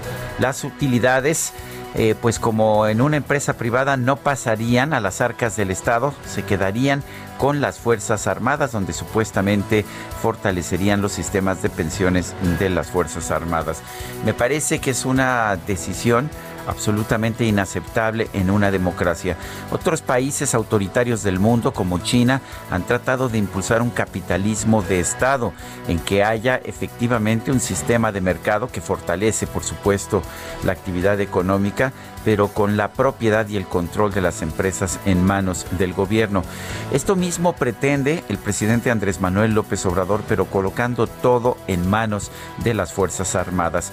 Muy pocos países del mundo han hecho esto, entre ellos sí Venezuela, que usó este, esta forma de capitalismo militar para fortalecer el apoyo que recibía el gobierno dictatorial de Nicolás Maduro de las Fuerzas Armadas. Me parece que esta no es una solución que deba aplicar un gobierno de izquierda y mucho menos un gobierno democrático liberal. Eh, las Fuerzas Armadas no, no, no están hechas para ser responsables ni dueñas de empresas estatales. Están hechas para cuidar la seguridad nacional y me parece que esa debería ser su responsabilidad. Yo soy Sergio Sarmiento y lo invito a reflexionar.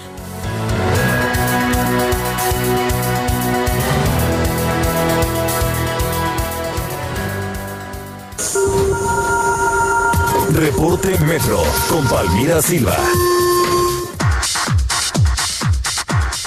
Palmira Silva, adelante, ¿cómo están las cosas por allá en el metro? Hola, muy buenos días, Sergio. Un saludo a tu auditorio. A esta hora se registra afluencia moderada y un intervalo aproximado de paso entre trenes de 3 minutos en las líneas 1, 2 y 3 y de 4 minutos en las líneas 7, 12 y B.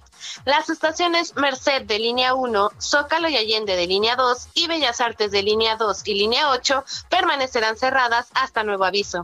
También les informamos que a partir de hoy a las 9 horas los accesos que dan a la, a la, los accesos de la estación Pino Suárez que dan a la plaza comercial permanecerán cerrados hasta nuevo aviso. Esta es la información por el momento. Que tengan un excelente lunes. Muchísimas gracias, Palmira. Gracias a ustedes. Hasta luego. Son las 8 de la mañana con 33 minutos. La Organización Mundial de la Salud ha señalado que México nunca salió de la primera oleada de contagios. No estamos teniendo en estos momentos una segunda oleada. De hecho, lo que estamos viviendo es una continuación de una tendencia creciente que hemos tenido a lo largo de los últimos meses. El director de emergencias sanitarias de la Organización Mundial de la Salud, Mike Ryan, dice que a pesar de las vacunaciones contra el COVID-19, podría haber, podría haber hasta medio año más de pandemia con altas cifras de contagios y muertes. La vacuna, dijo, es motivo de esperanza y debemos celebrarla, pero los, los, próximos tres o seis meses van a ser duros. En los países que tienen una intensa transmisión del virus van a ver que ésta se intensifica. Esto lo dijo Ryan cuando se le preguntó por el aumento de los casos en países como México. Son las 8 con 34 minutos. La presidencia alemana de la Unión Europea convocó una reunión urgente con el fin de instrumentar una respuesta frente a la nueva cepa del coronavirus que fue detectada en el Reino Unido. ¿Qué significa esta nueva cepa? ¿Qué información tenemos sobre ella? Vamos a hablar con Roselín Lemus Martin. Ella es doctora en biología molecular por la Universidad de Oxford e investigadora de nuevos tratamientos contra COVID-19. Doctora, doctora Lemus Martín, buenos días y gracias por tomar esta llamada. Buenos días, Sergio, con gusto. Sí, sabemos que los coronavirus mutan, mutan constantemente y todo el mundo nos ha estado diciendo que tenemos que estar al pendiente de distintas formas del coronavirus que pueda surgir.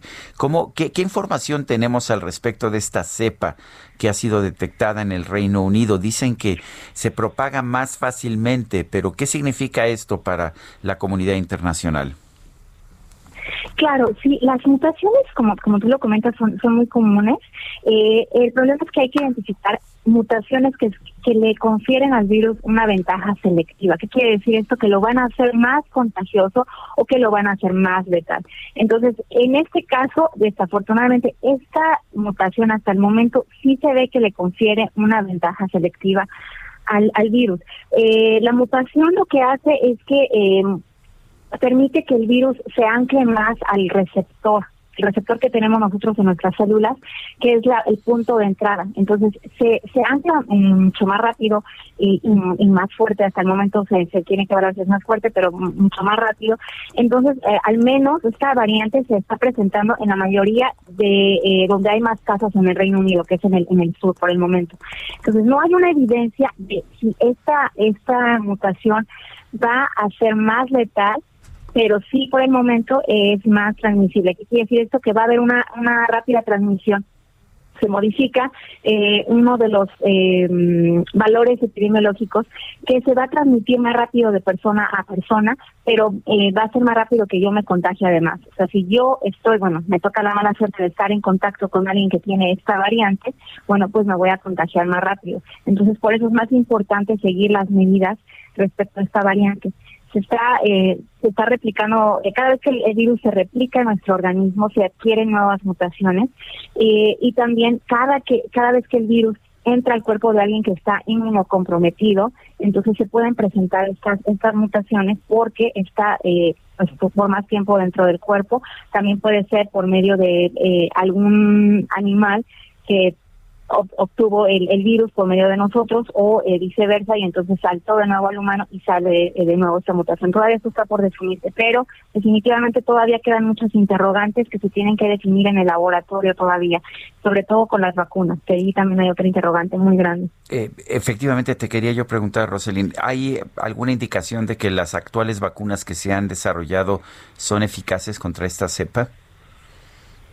Así es, las, vacunas, recordemos que las tres que están en la delantera, AstraZeneca, Pfizer, eh, Moderna, eh, usan la proteína de pico eh, para eh, para la vacuna. Entonces, eh, lo que lo que esperamos es que las células T van a atacar cualquier mutación que se presente en, en la proteína de pico, incluyendo esta pero sí se tiene que vigilar de cerca porque lo que lo que esperamos eh, varios expertos es que el virus al estar en una presión enorme cuando inicie la vacunación masiva estamos en los inicios de la vacunación pero cuando inicie la vacunación masiva en millones de personas el virus va a tener una presión mayor y entonces pueden surgir nuevas mutaciones. Y esas mutaciones quizás los anticuerpos que nosotros produzcamos no van a ser suficientes para atacarlas y entonces va a llegar el punto en el que vamos a tenerlas que modificar como ocurre con el caso de la influenza que la tenemos que modificar cada año. Entonces, la ventaja de las eh, vacunas de mRNA es que ya tienen la base y se pueden modificar fácilmente si es necesario que se tenga que modificar cada año o cada que se presente una nueva mutación. Eh, eh, faltaría realizar lo mismo con las vacunas recombinantes, pero por el momento sí se tiene que vigilar de cerca y esto se va a tener que vigilar en los próximos meses conforme las personas se vayan vacunando. De hecho, el Reino Unido ya está haciendo un estudio para estudiar las propiedades antigénicas de esta nueva mutación. ¿Qué quiere decir esto? Ver si nuestros anticuerpos sí atacan esta, esta mutación o no. Si no atacan la mutación, quiere decir que definitivamente las vacunas no van a servir y se tendría que hacer una modificación de inmediato y, bueno, producir nuevas vacunas. Pero por el momento no, no estamos en ese punto. Quizás eh, si aparecen nuevas mutaciones cuando inicie la vacunación masiva, ahí sí se tendría que hacer modificaciones a las vacunas. De hecho, nos hemos habituado que la vacuna contra la influenza es diferente todos los años, ¿no es así?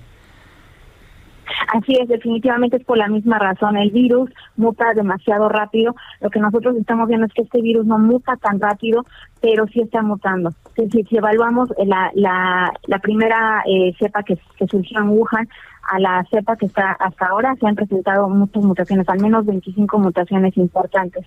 Algunas no son tan importantes, pero eh, como te comento, las que sí son importantes son las que le confieren al virus una eh, algo selectivo, una evolución selectiva que le permite ser más infeccioso o ser más letal. Hasta el momento no tenemos ninguna que sea más letal, pero sí tenemos que seguir estudiando las nuevas mutaciones. Yo quiero agradecerte, Roselín Lemus Martin, doctora en biología molecular por la Universidad de Oxford, investigadora de nuevos tratamientos contra el COVID-19. Gracias por tomar nuestra llamada. Gracias, Sergio, con gusto. Son las 8 de la mañana con 40 minutos y vámonos a la silla rota, los especiales de la silla rota.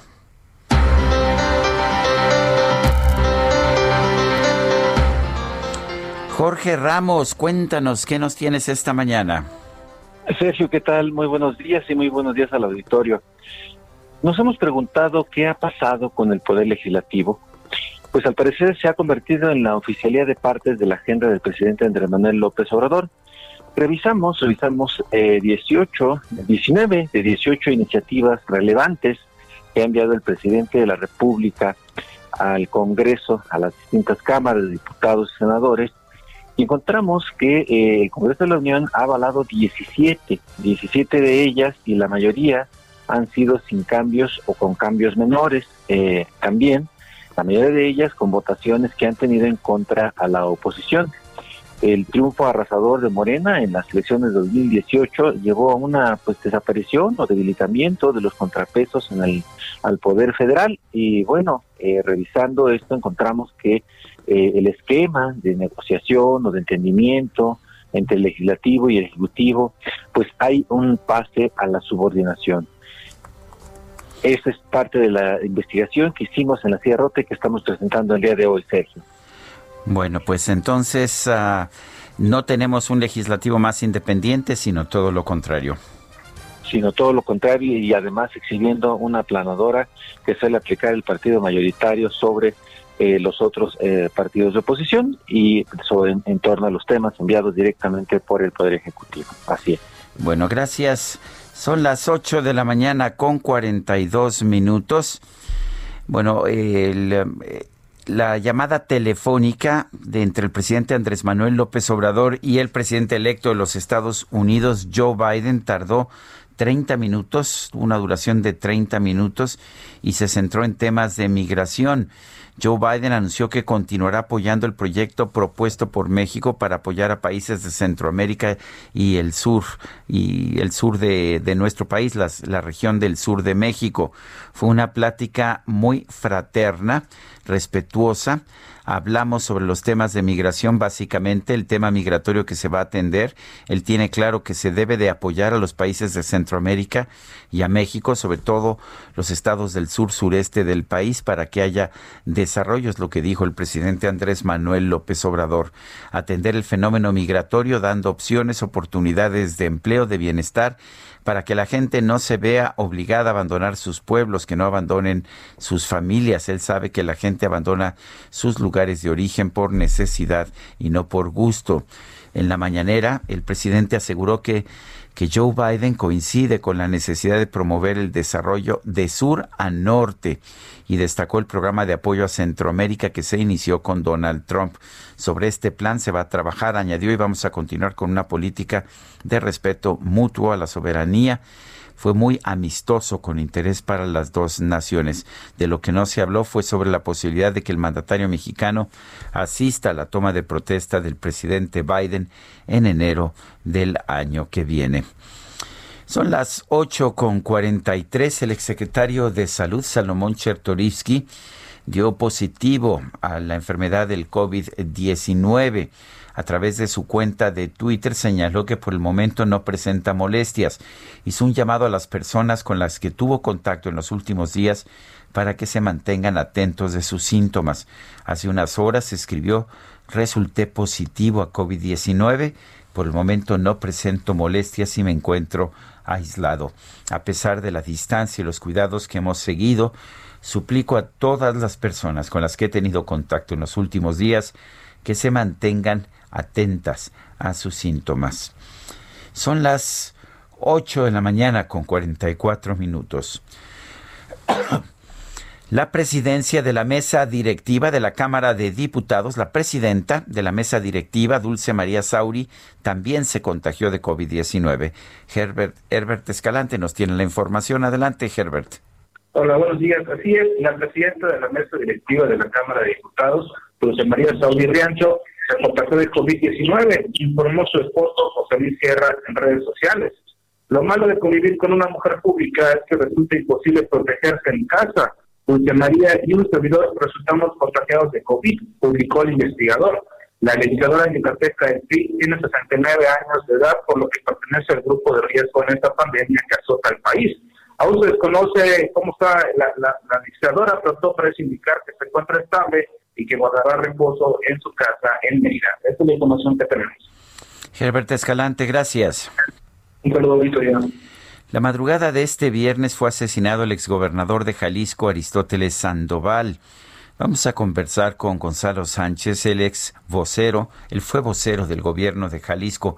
Gonzalo Sánchez, gracias por hablar con nosotros. Gonzalo Sánchez, ¿nos escuchas? Bueno, sí, buenos días, Sergio. Buenos días, Gonzalo. todo tu auditorio. Gracias, Gonzalo. Cuéntanos, en primer lugar, sabemos de las investigaciones que se están llevando a cabo, pero no tenemos mucha información de que haya avances. ¿Cómo ves tú las posibilidades de que haya avances en estas investigaciones? Bueno, estamos, hemos estado al tanto de la información que ha surgido. Entendemos que se están llevando a cabo las diligencias, que la Fiscalía del Estado ha estado en Puerto Vallarta eh, eh, con un contingente encabezado por el propio fiscal por encargo del gobernador para llevar a cabo este, todo lo que se tiene que hacer en estos casos, la reconstrucción de hechos, eh, obtener testimonios y así poder dar mayor información en las horas siguientes, así esperamos. ¿Tenía enemigos de notorios el exgobernador Aristóteles Sandoval? Absolutamente no. No era un hombre de enemigos, no era un hombre de rencores, no era un hombre de conflictos.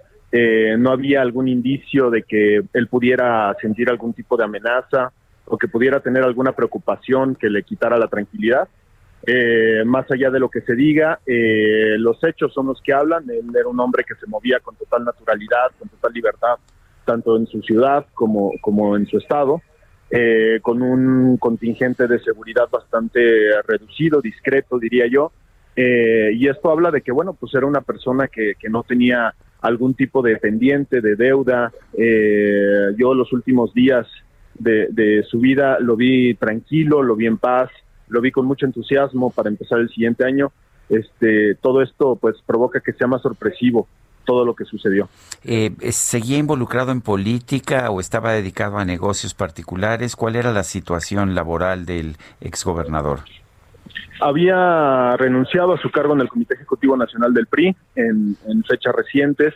Había encabezado una corriente crítica al interior del PRI aquí en Jalisco. Eh, pocos días antes de, estos hechos, él tuvo un evento con varios liderazgos aquí de zona metropolitana de Guadalajara, así como del interior del estado, en donde se dio a conocer una corriente que buscaba impulsar nuevos perfiles al interior del PRI, eh, jóvenes, mujeres, personas con una plataforma distinta. Él creía que la renovación del PRI pasaba por la digitalización del partido, por acercarlo a las demandas de la gente y por hacer un partido más moderno. Esa era su agenda, además de los temas que él defendía a capa y espada, que era el asunto medioambiental, eh, innovación y tecnología y derechos y libertades. Eh, bueno, no, no, no me imagino que no, no debía haber recibido alguna amenaza, ¿no? Si no hubiera estado más precavido. Totalmente, no, no había este, algún indicio de que algo le quitara la tranquilidad. Él no comentó nada, no se le notaba en lo absoluto. Por el contrario, cada vez más él recuperaba paulatinamente conforme dejó el cargo, él iba recuperando, digamos, la normalidad en su vida como un ciudadano común eh, pues en los cafés, en los restaurantes, eh, haciendo su vida completamente normal, entonces no, no había ningún indicio de, de alguna amenaza o situación similar. Bueno, pues yo quiero agradecerte, Gonzalo Sánchez, ex vocero del gobierno de Jalisco, el haber conversado con nosotros. Muchísimas gracias, Sergio. Saludos al auditorio. Son las 8.49. La dirigente estatal del Partido Acción Nacional en Puebla, Genoveva Huerta Villegas, anunció que el próximo 24 de diciembre se va a realizar una celebración virtual conmemorativa de los dos años del fallecimiento de los exgobernadores Marta Erika Alonso y Rafael Moreno Valle. Dijo que Puebla hoy sería otra si ambos siguieran, siguieran con vida. En una transmisión a través de Facebook desde el municipio de Chichiquila, la priista, no, la panista señaló que el 24 de diciembre se cumplen dos años de la muerte de, estas, de estos dos personajes importantes del partido Acción Nacional en un accidente que dijo sigue dejando dudas fue acompañada por la diputada federal Verónica Sobrado y dio una lista de los logros que los gobiernos panistas consiguieron y los compararon con las cifras de la administración de Miguel Barbosa que señalan no ha sido positiva. El gobierno de Morena eh, señaló esta dirigente del PAN, está seguido de opacidad y fracaso. Y tan es así que no escuchamos un mensaje político por parte de Barbosa, solo mandó su informe al Congreso local y presumió sus logros a través de sus spots. 8 con 50, vámonos hasta el aeropuerto. Augusto Atempa anda por allá. Adelante, Augusto. Así es, Sergio, muy buenos días. Pues continuamos en este recorrido por las avenidas de la Ciudad de México para los que circulan desde circuito interior a la altura de Calzada de Tlalpan hacia el aeropuerto. Encontrarán muy buen avance y muy buen desplazamiento. Hay que manejar con mucha precaución. Esta es una vialidad de 80 kilómetros por hora, es el límite. Y también sobre la calzada Ignacio Zaragoza encontrarán tráfico lento desde la zona de Alcates hasta la zona en que esta, esta avenida se bifurca hacia viaductos. Hay que manejar con mucha precaución y sobre todo eh, e informarles que en estos momentos pues la ciudad ya se encuentra más vacía, pero no por eso hay que manejar más rápido. Sergio, mi reporte. Muchas gracias, Augusto. Muy buen día. En el centro histórico se encuentra nuestro compañero Gerardo Galicia. Adelante. ¿Qué tal, Sergio? Y acabamos de recorrer la avenida 20 de noviembre desde Izazaga hasta casi la calle de Venustiano Carranza. Estamos encontrando mínima afluencia de vehículos, de muchísimas eh, personas están utilizando sobre todo Izazaga, pero 20 de noviembre, debido a los cierres que presenta a partir de la calle de República de Uruguay, es eh, poco transitada, así que lo que van a encontrar es un avance realmente eh, eh, rápido. Y lo que escuchamos de fondo, mi querido Sergio, son elementos policíacos que están comenzando a retirar las vallas metálicas que se ubican justo entre la calle de República de Uruguay y la calle de Venustiano Carranza. Probablemente en los próximos minutos se reabra la circulación sobre esta arteria hasta la calle de Venustiano Carranza. Por lo pronto no nos han querido eh, comentar el motivo por qué retiran esas vallas metálicas, pero ya comienzan a retirar todas las eh, vallas que prácticamente cercaban la avenida 20 de noviembre entre República de Uruguay y la calle de Venustiano Carranza. Por lo pronto el reporte, seguimos muy pendientes. Muy bien, Gerardo, gracias. Hasta luego. Y en avenida Chapultepec, Daniel Magaña. Adelante, Daniel. Así es, Sergio, ahora con información vehicular de pues esta avenida para las personas que se incorporan de la avenida Monterrey y se trasladan hacia la zona pues, de la avenida Cuauhtémoc, algo de carga vehicular al llegar a este punto, sobre todo quien continúa hacia la avenida Doctor Río de la Loza, hay que recordar que en algunos puntos continúan haciendo estas adecuaciones del espacio público pues para ampliar algunas de las banquetas y esto pues genera que los peatones tengan que caminar sobre el arroyo vehicular, tenga cuidado si en un caso de que se traslade un poco más adelante hacia la zona del eje central a Lázaro Cárdenas o bien pues se incorpore a este bajo puente que conecta hacia la zona de la casa de San Antonio Abad. El reporte, muy buen día. Buenos días, Daniel Magaña, muchas gracias por esta información. Son las 8, las 8 de la mañana con 53 minutos. Eh, le recuerdo que Guadalupe Juárez no está hoy con nosotros. Yo estoy transmitiendo con muchísimo gusto. Estaremos transmitiendo ella o yo a todo lo largo de estas vacaciones navideñas. Y quiero recordarle también que el Heraldo Radio tiene ya pues una cadena nacional, es de hecho la única cadena realmente nacional de cualquier emisora de radio de nuestro país. Estamos en Acapulco, en Brownsville, Texas, en la Ciudad de México, en Ciudad del Carmen, en Ciudad Juárez, en Coatzacoalcos, en Colima, en Culiacán, en el Estado de México, en Guadalajara, en Hermosillo, La Laguna, La Paz, McAllen, Texas, Monterrey, Tampico, Tapachula, Tehuantepec, Tepic, Tijuana, Tuxtla Gutiérrez, Villahermosa y puede usted también escucharnos en cualquier otro lugar a través de heraldodemexico.com.mx. Sí, estamos realmente por toda por toda la República Mexicana. ¿Por qué no nos manda usted un mensaje por WhatsApp? La forma más sencilla puede ser de texto o de voz. El número para que lo haga usted es el 55 2010 9647. Repito, 55 2010 9647. Regresamos.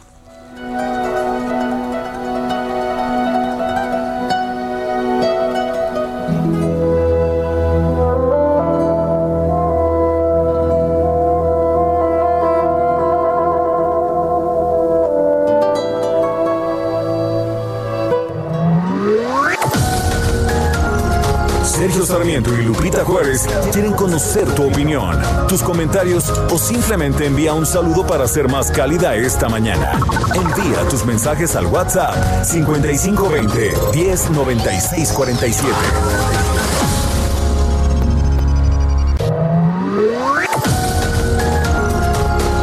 Continuamos con Sergio Sarmiento y Lupita Juárez por El Heraldo Radio.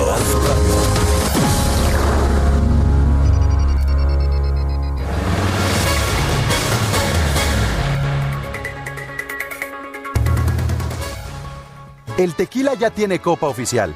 Es una creación que tardó casi un par de años en desarrollarse con el objetivo de la exploración de los múltiples sabores y los aromas que caracterizan el tequila. Aunque el famoso caballito ya existe y este ha sido y seguirá siendo el vehículo oficial para beber tequila, se puso en marcha todo un despliegue tecnológico y humano para fabricar una copa especial para nuestra bebida nacional que va más allá de un punto de vista tradicional y cotidiano. Posee un tallo largo, una forma sencilla y elegante y una boquilla más cerrada que las copas tradicionales, lo cual permite almacenar por más tiempo las características organolépticas del tequila. Atrévete a experimentar la riqueza del tequila en la copa que fue creada especialmente para esta bebida y adéntrate en el mundo del tequila blanco, joven, reposado, añejo o extrañejo. ¿Quieres más detalles? Acércate al Consejo Regulador del Tequila.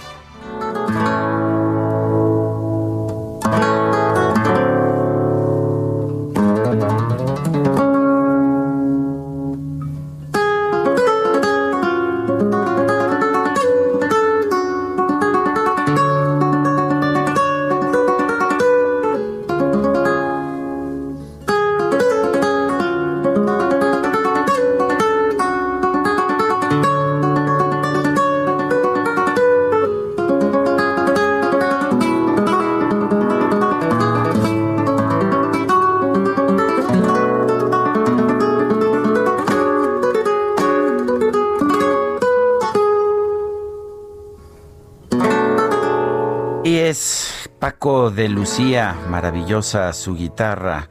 Hoy, hoy es su aniversario de nacimiento. Nació el 21 de diciembre de 1947.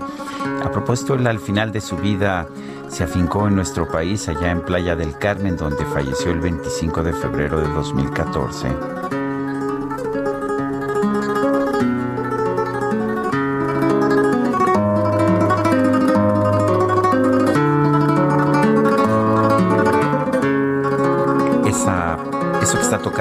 En que está tocando se llama trémolo y con el, pulgar toca una especie de bajo y toca en rápida sucesión las, las notas más agudas en, en esto que se llama trémolo. Bueno, la verdad que bien toca la guitarra este señor. Paco de Lucía, considerado por muchos el mejor guitarrista de flamenco de su generación, alguien lo considera de todos los tiempos. Reflejo de Luna se llama esta. Y vamos a mensajes de nuestro público. Buenos días, Sergio. Debido a la austeridad republicana rayando en la franciscana, no hay suficiente personal que pueda verificar, restringir y sancionar para todo. En el caso particular de la reciente nota del cierre del comercio formal y el funcionamiento normal del comercio, comercio informal. Soy Carlos Hernández. Por otra parte, Agustín Núñez nos dice, buen día al grupo del Heraldo Radio, al doctor Alomía. Eh, él menciona la nueva cepa encontrada en Inglaterra que ocasiona mayor daño que el COVID-19 actual. No sé qué hace este doctor, según ese epidemiólogo, y no realiza cercos sanitarios. El avión que llegó de Inglaterra se tuvo que poner a la gente en cuarentena. No sé dónde estudió su especialidad. Otra persona nos dice, mi nombre es Jorge Martínez Argüelles. ¿Cómo está eso de que el aeropuerto Felipe Ángeles de la Ciudad de México va a ser del ejército, que se supone que es de ellos porque lo están construyendo. Eh, pues están construyendo el aeropuerto, pero además de construirlo, lo van a controlar y las utilidades, si es que hay utilidades, se las quedaría el ejército también. Es la privatización, pero en beneficio de una institución del Estado mexicano, el ejército. Ya se ha hecho en otros lugares del mundo. En Venezuela, por ejemplo, el gobierno dictatorial de Nicolás Maduro le ha entregado al ejército toda una serie de empresas y el ejército saca dinero de ahí que sirve para pues corromper a los militares y mantenerlos leales al régimen. Bueno, vamos con otros temas. A pesar del semáforo rojo, los habitantes de la Ciudad de México y del Estado de México viajaron a Acapulco este fin de semana. De hecho, Acapulco fue colocada en semáforo amarillo. Carla Benítez nos tiene la información. Adelante, Carla. Hola Sergio, buen día, un saludo a. Como lo comentas, a pesar del retroceso en el semáforo epidemiológico, este fin de semana Acapulco recibió un gran número de turistas provenientes de estas entidades que ya mencionaste, esto de acuerdo a la Secretaría de Turismo local. Y es que previo a las fiestas navideñas el puerto alcanzó el 37.8% de ocupación hotelera, por lo que playas de la zona tradicional y la zona dorada pusieron abarrotadas con cientos de visitantes que no respetaron la sana distancia ni el uso de cubrebocas. Hasta el sábado pasado, el municipio porteño esperaba el arribo de 295 mil personas, ya que el aforo hoteles se mantenía al 50% de su capacidad.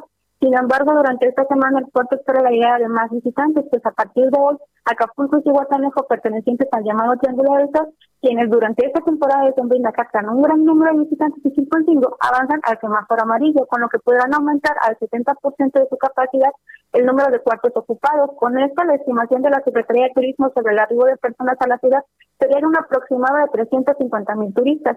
De acuerdo con la nueva disposición, estos tres municipios también podrán ampliar su horario de atención en bares y centros nocturnos. Cabe mencionar que que ha sido en estos lugares donde precisamente las propias autoridades han reconocido que los que tras los puentes largos han originado brotes de coronavirus. Sin embargo, también en estos puntos se ampliará su horario de atención a, clientes. El gobierno de Guerrero precisó ayer que la medida se toma debido a que en estos municipios las condiciones son óptimas para avanzar en el semáforo epidemiológico. Con esto también inician las nuevas acciones que implementará el gobierno, la cual consta en dividir al Estado en un nuevo semáforo, por lo que el resto de los municipios se mantendrán en semáforo naranja. Ese es el reporte que te tengo hasta ahora, Sergio.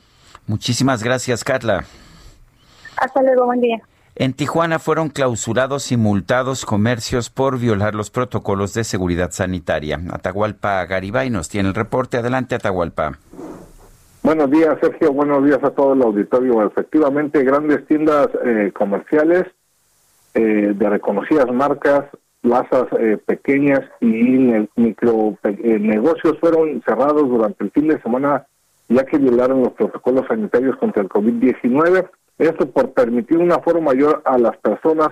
La Secretaría de Salud del Estado ha establecido un protocolo sanitario en el que se establece que no debe haber más de 20 personas eh, o consumidores por un de determinado negocio. Elementos de la Dirección de Reglamentos del Ayuntamiento de Tijuana suspendieron el acceso incluso en la Macroplaza, una de las de mayor eh, volumen, las más grandes de, de Tijuana. También una reconocida tienda de autoservicio fue cerrada porque estaba saturada, estaba hasta el tope, a pesar de que estamos en semáforo rojo. Otras tiendas también eh, de electrodomésticos que son utilizadas para servicios bancarios fueron fue cerrada este fin de semana. Esto porque durante sábado y domingo también permitieron una mayor cantidad de personas. Incluso Sergio se ordenó suspender el acceso a las dos centrales de abasto de esta ciudad porque estaba rebasada la capacidad. Incluso los estacionamientos, las imágenes, los videos son muy elocuentes. Ya no cabía literalmente un alma. Adolfo García Dora, director de reglamentos de Tijuana, informó que la instrucción del alcalde tijuanense Arturo González Cruz es proteger ante todo la salud de la población durante esta emergencia por el nuevo coronavirus. Reiteran el llamado a la gente a quedarse en casa para no salir si no tiene una actividad esencial y solamente elegir a un integrante de una familia para ir a hacer las compras. Los tijuanenses se volcaron a hacer las compras navideñas. Las imágenes en el primer cuadro de la ciudad eran, eran muy evidentes. Y en otra información, también relacionada con el COVID-19, el médico tijuanense Andrés Smith fue el primer mexicano en recibir la vacuna contra el COVID, esto en la ciudad de San Diego, California. Él se desempeña como director del Departamento de Emergencias de un conocido hospital de San Diego y fue elegido por el Estado y por el Condado de San Diego para que se le aplicara este fin de semana la vacuna contra el COVID-19. San Diego recibió 28 mil vacunas el fin de semana anterior y se empezarán a aplicar en los profesionales de la salud primero y fue el tijuanense Andrés Smith quien hace, además es presidente del Consejo Directivo de la Cruz Roja en Tijuana, así que el médico tijuanense Andrés, Andrés Smith ya hizo historia, Sergio. Bueno, pues ya tenemos historia en ese sentido. Ojalá que después tengamos la vacuna todos, todos los demás. Atahualpa, gracias y un fuerte abrazo hasta allá, Tijuana. Igualmente, Sergio. Un gusto saludar. Y vámonos a Houston. Nuestro compañero Juan Guevara anda por allá con información. Adelante, Juan, buenos días.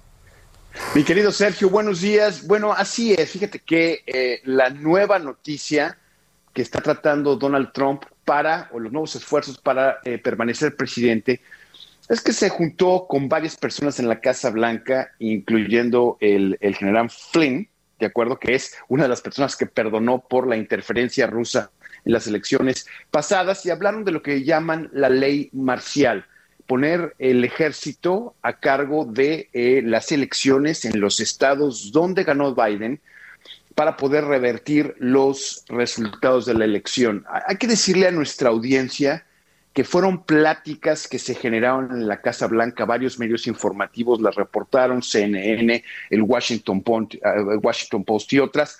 Sin embargo, aunque hubo esas pláticas y Donald Trump les puso interés y dijo que estaba considerándolo, la realidad de las cosas es que se ve poco probable que este tipo de esfuerzos vayan a prosperar. Inclusive muchas de las personas que trabajan en la Casa Blanca como consejeros del presidente ya se están distanciando de toda esta retórica que está teniendo el presidente Trump o intención de permanecer presidente hasta enero 20. Inclusive en su Twitter él dijo, bueno, son fake news, etcétera. La realidad de las cosas es que sí lo consideró.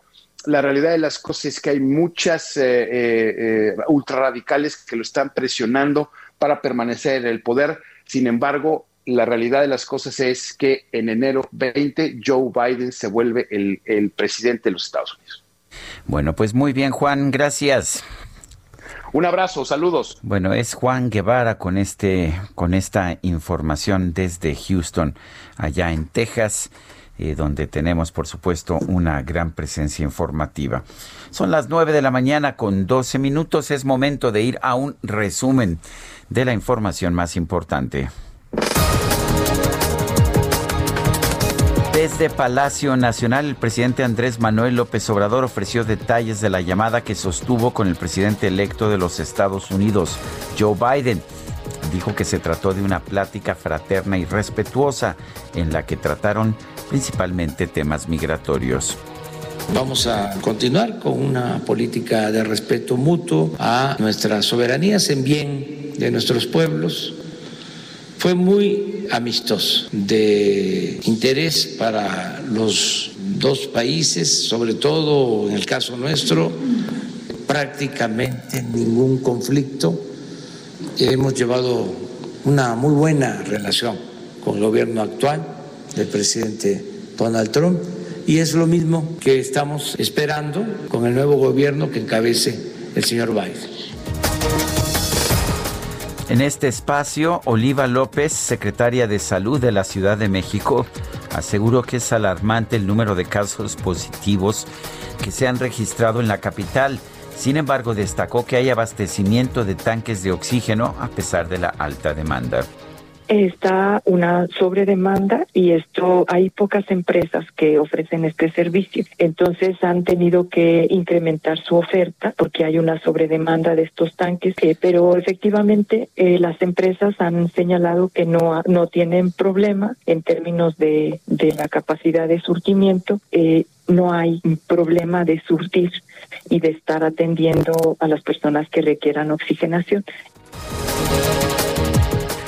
Debido a la baja en la movilidad por el fin de año, así como por el semáforo rojo, desde este lunes 21 de diciembre y hasta nuevo aviso, se suspende la operación de los carriles reversibles en el circuito interior de la Ciudad de México.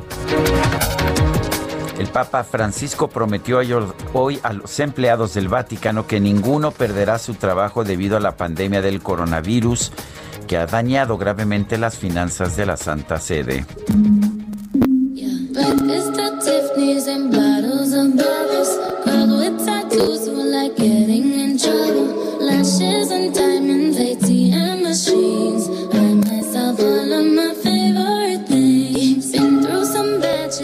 El amor está en el aire. Esto lo demuestra Ariana Grande, quien anunció su compromiso con su novio Dalton Gómez. A través de su cuenta de Instagram, la cantante dio a conocer a sus seguidores que pronto llegará al altar y aprovechó para presumir su anillo, el cual tiene un enorme diamante tallado de forma ovalada junto a una brillante perla. La fotografía tiene más de 10 millones de interacciones.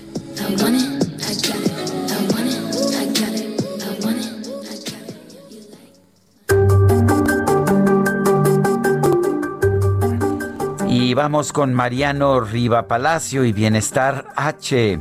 Adelante, Mariano. Querido Sergio, ¿cómo estás? Muy buenos días. Amigos del Heraldo Radio, me da mucho gusto saludarlos. Y arrancamos la semana, Sergio, hablando de un fenómeno social que desde que comenzó el confinamiento por la pandemia en México se ha visto con mayor frecuencia. Y si uno es observador, al salir a las calles, las veces que hemos estado ahí, quizá lo hemos notado, más personas en situación de calle. Se trata de un una lacerante situación social, Sergio, ligada a la falta de empleo, hambre, adicción a las drogas, la mayoría en condiciones infrahumanas y muchos mueren de forma prematura, la mayoría de las veces por causas prevenibles.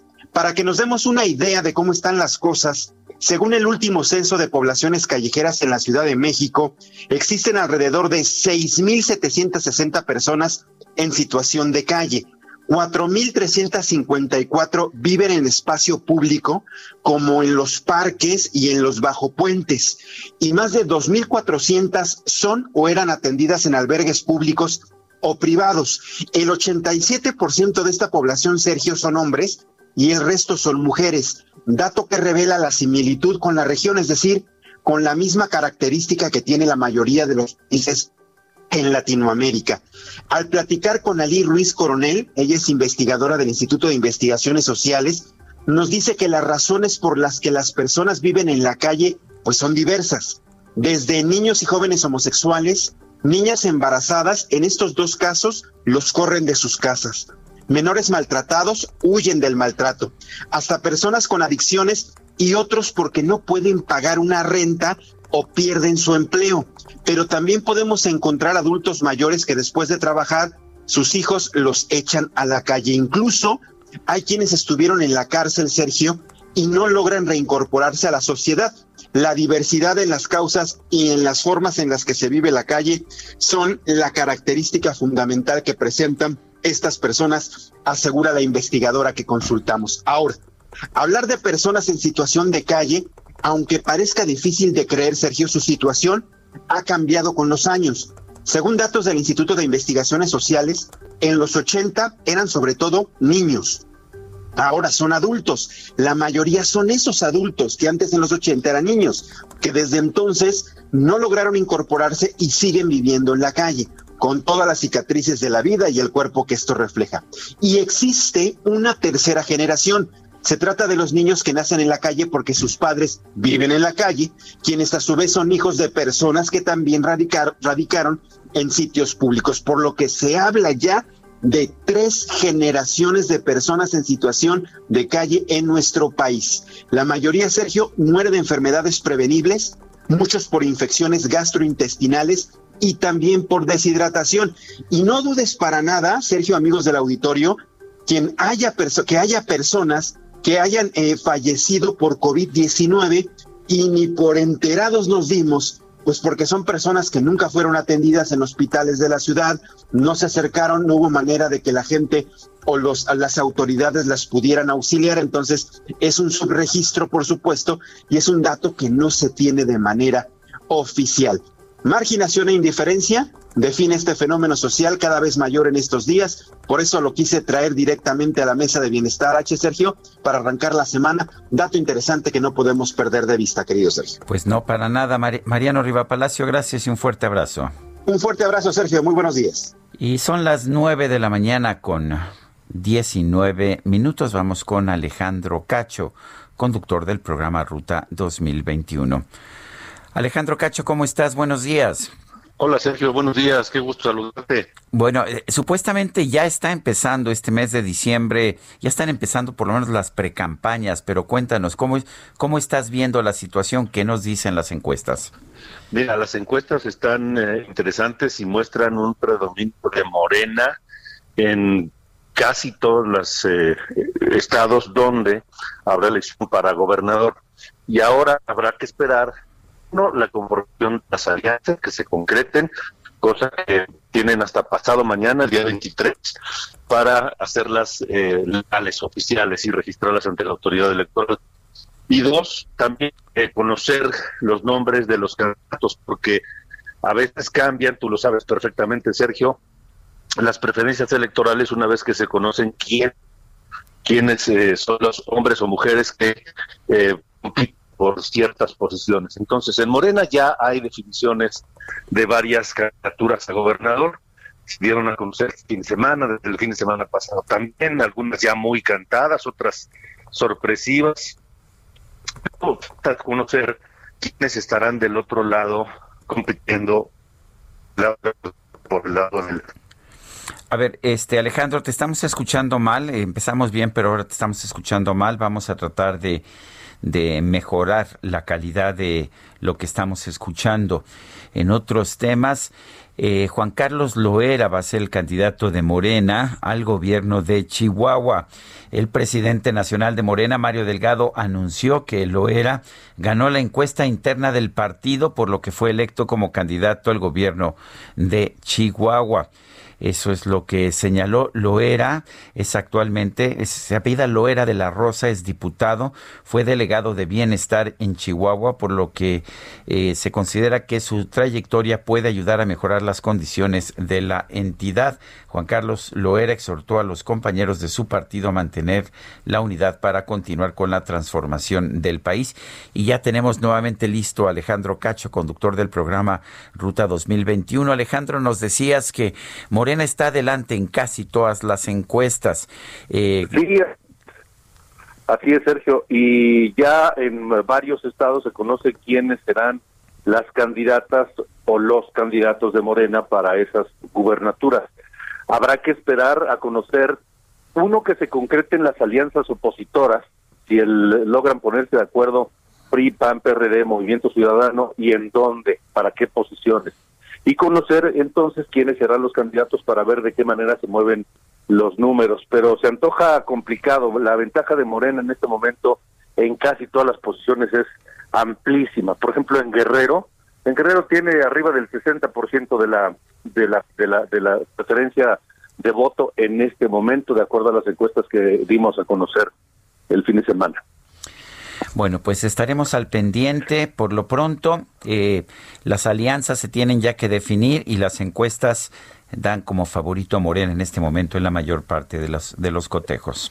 Así es, Sergio. Vamos a esperar a ver en dónde se definen las alianzas, quiénes van en esas alianzas y ver si se mueven los números y cómo se mueven.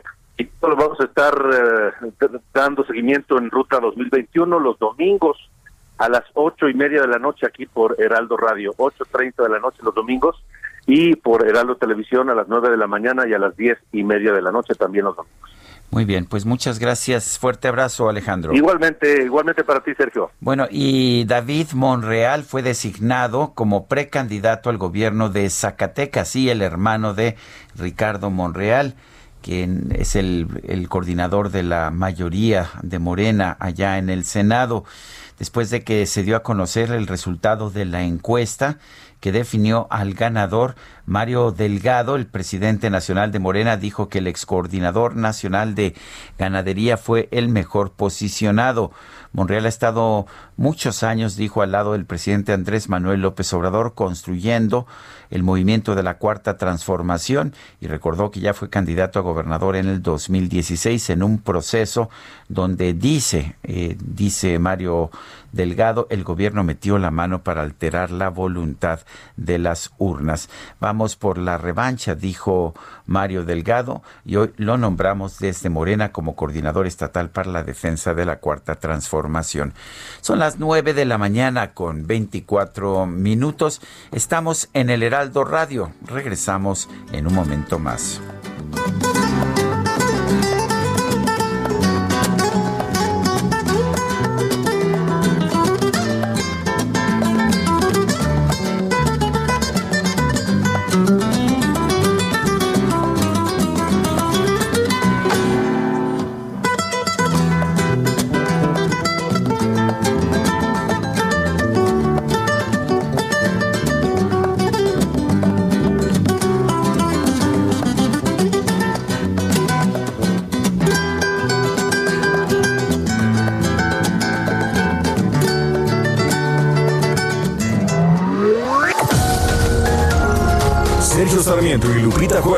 Quieren conocer tu opinión, tus comentarios o simplemente envía un saludo para ser más cálida esta mañana. Envía tus mensajes al WhatsApp 5520 109647.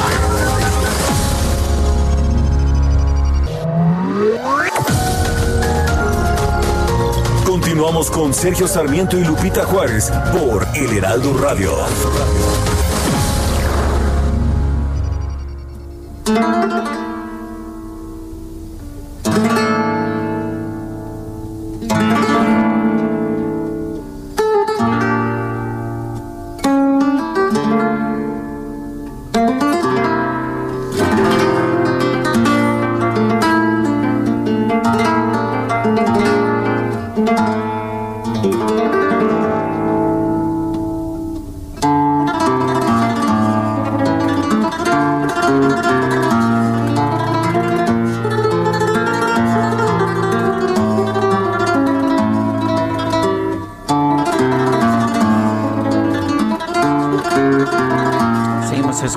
Música de Paco de Lucía, quien nació el 21 de diciembre de 1947. Esto se llama Fuente y Caudal.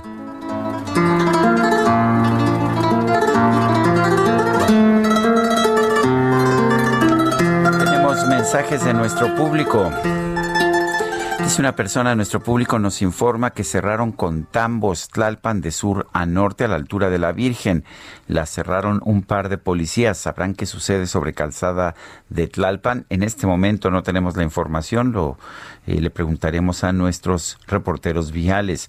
Carlos Zárate del Estado de México, Sergio y todo el equipo, buen inicio de semana. Eh, Lupita, disfruta de tus vacaciones, cuídense fuerte, abrazo desde Ojo de Agua en Tecámac. Por otra parte, otra persona nos dice que tengan un bendecido inicio de semana, cuídense, protéjanse, nos hacen mucha falta. Un fuerte abrazo a la distancia desde la ciudad de Oaxaca, señor Sarmiento, Lupita Juárez y a todo el equipo. Bueno, y la gente está muy confundida al respecto del hoy no circula. Eh, había información, ah, eh, se, difundió a través de redes sociales información falsa que decía que se aplicaba eh, un adicional hoy no circula y que los vehículos con... Ah, con holograma cero y doble cero no iban a poder circular. Esta información es falsa. Eh, esta estuvo circulando la semana pasada, particularmente el, ah, particularmente en el viernes pero pero no eh, esta información es falsa se sigue aplicando se sigue aplicando el hoy no circula de manera normal y siguen estando exentos, siguen pudiendo circular los vehículos con hologramas de exento, con hologramas de cero y doble cero. Son las nueve de la mañana con 33 minutos. ¿Qué pasa, el desgraciado? La micro deportiva. Pase su pasaje.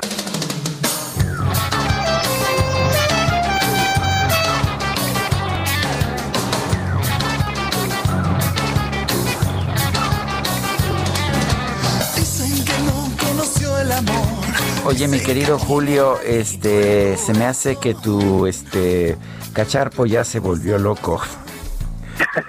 ¿Cómo estás, Sergio? Buenos días. Bueno, eso siempre ha estado, pero se la acrecenta con el frío. Ah, bueno, o sea, entonces, bueno. Bueno, y ahora que estamos en invierno, pues no hay de otra, ¿verdad? Pues sí, de repente hay que aguantarlo, pero le vamos a dar ahí sus estate quietos de vez en cuando. Pues en fin, oye, pues me da mucho gusto saludarte arrancamos la, la semana. Se fueron ya 15 semanas justamente en el fútbol americano de la NFL y ya tenemos calificados a playoffs algunos por la nacional, los empacadores de Green Bay, los Santos de Nueva y los halcones marinos de Seattle. Mientras que en la americana, los jefes de Kansas City, los Bills de Buffalo y los acereros de Pittsburgh.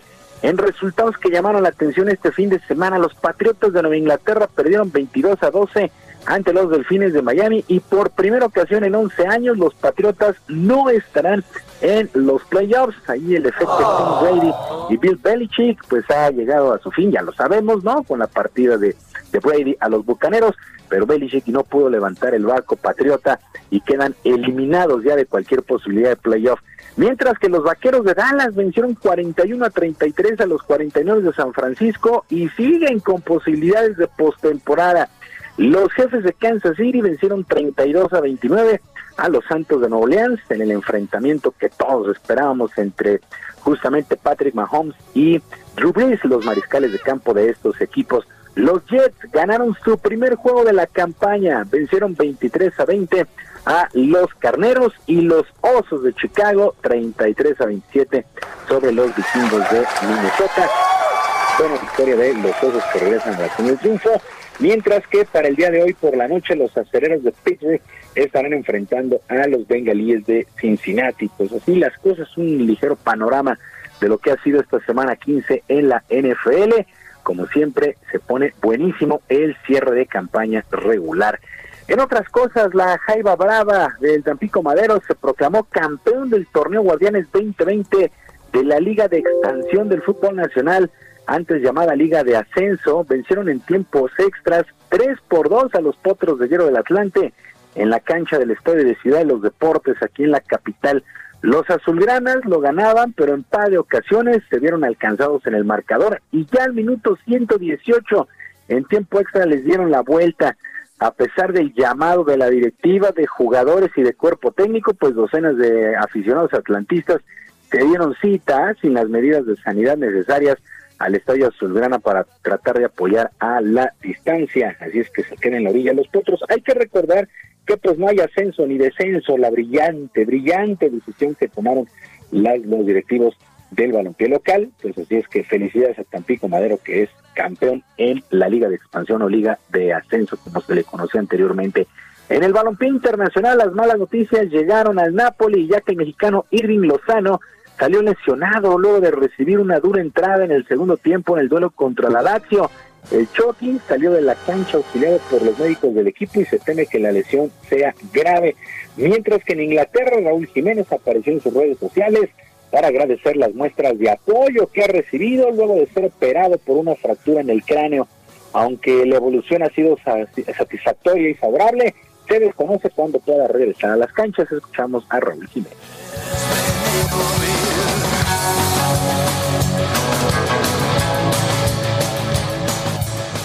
Hola familia, amigos, toda la gente y todos los fans. Gracias por todas sus muestras de cariño que nos han hecho llegar. Estamos muy contentos, eh, a pesar de que es un momento difícil, pero bueno, estamos trabajando, saliendo adelante y yo con todo en la recuperación para estar lo antes posible jugando otra vez. Y los Tigres de la O de Nuevo León y el Ángeles eh, FC jugarán este martes la final del torneo de la CONCACAF, el torneo de campeones y subcampeones, luego de lo que han sido las semifinales en la burbuja ya en Orlando, Florida. Tigres eliminó sin mayores problemas al Olimpia de Honduras y el Los Ángeles FC con doblete de Carlos Vela. Eliminaron a las Águilas del la América en un duelo que casi termina en bronca el pasado sábado. Ha sido, ha sido una, una, un fracaso para el equipo americanista que pues lo han tundido en redes sociales. Y sin mayores problemas también el pugil mexicano Saúl El Canelo Álvarez derrotó por decisión al británico Callum Smith en el Alamo Dome en San Antonio, Texas y conservó el cetro de los supermedianos de la Asociación Mundial y del Consejo Mundial de Boxeo.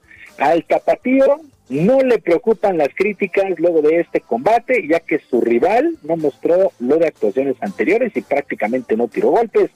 Escuchamos a Canelo Álvarez.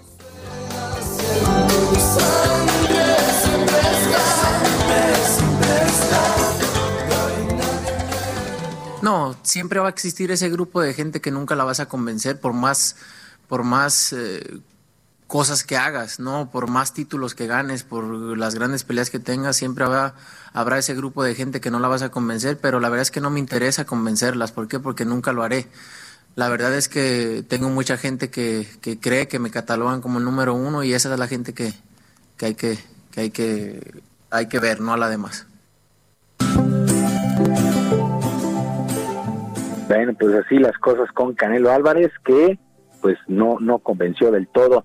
Y el staff del equipo Racing Point homenajeó en su despedida al piloto mexicano Sergio Pérez, quien después de siete años deja este equipo en la Fórmula 1 de automovilismo.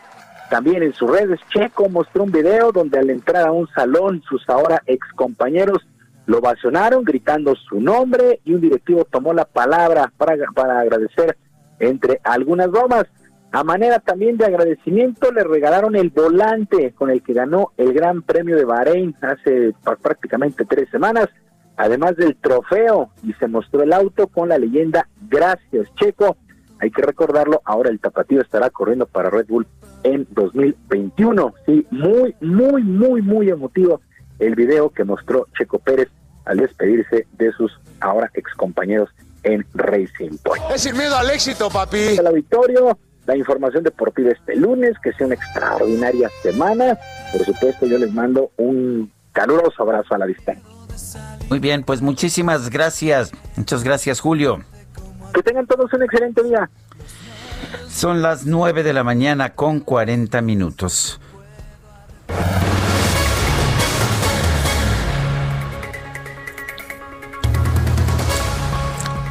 Bueno.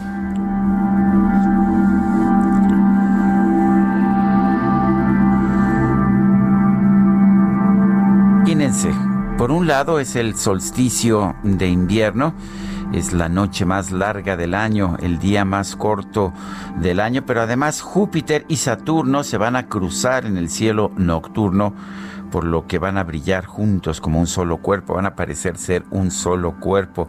No tiene nada que ver el solsticio con esta conjunción, pero bueno, ya sabe usted cómo, cómo los astros siempre nos generan toda suerte de de invenciones e imaginaciones. Para nosotros es un gusto, como siempre, escuchar a nuestra corresponsal de los cielos, Julieta Fierro, la doctora Julieta Fierro, astrónoma e investigadora del Instituto de Astronomía de la UNAM. Eh, Julieta, ¿cómo estás? Muy buenos días, siempre es un gusto hablar contigo. Pues el gusto es para mí, como te imaginarás, que nos invites a ver el cielo es siempre un deleite muy grande.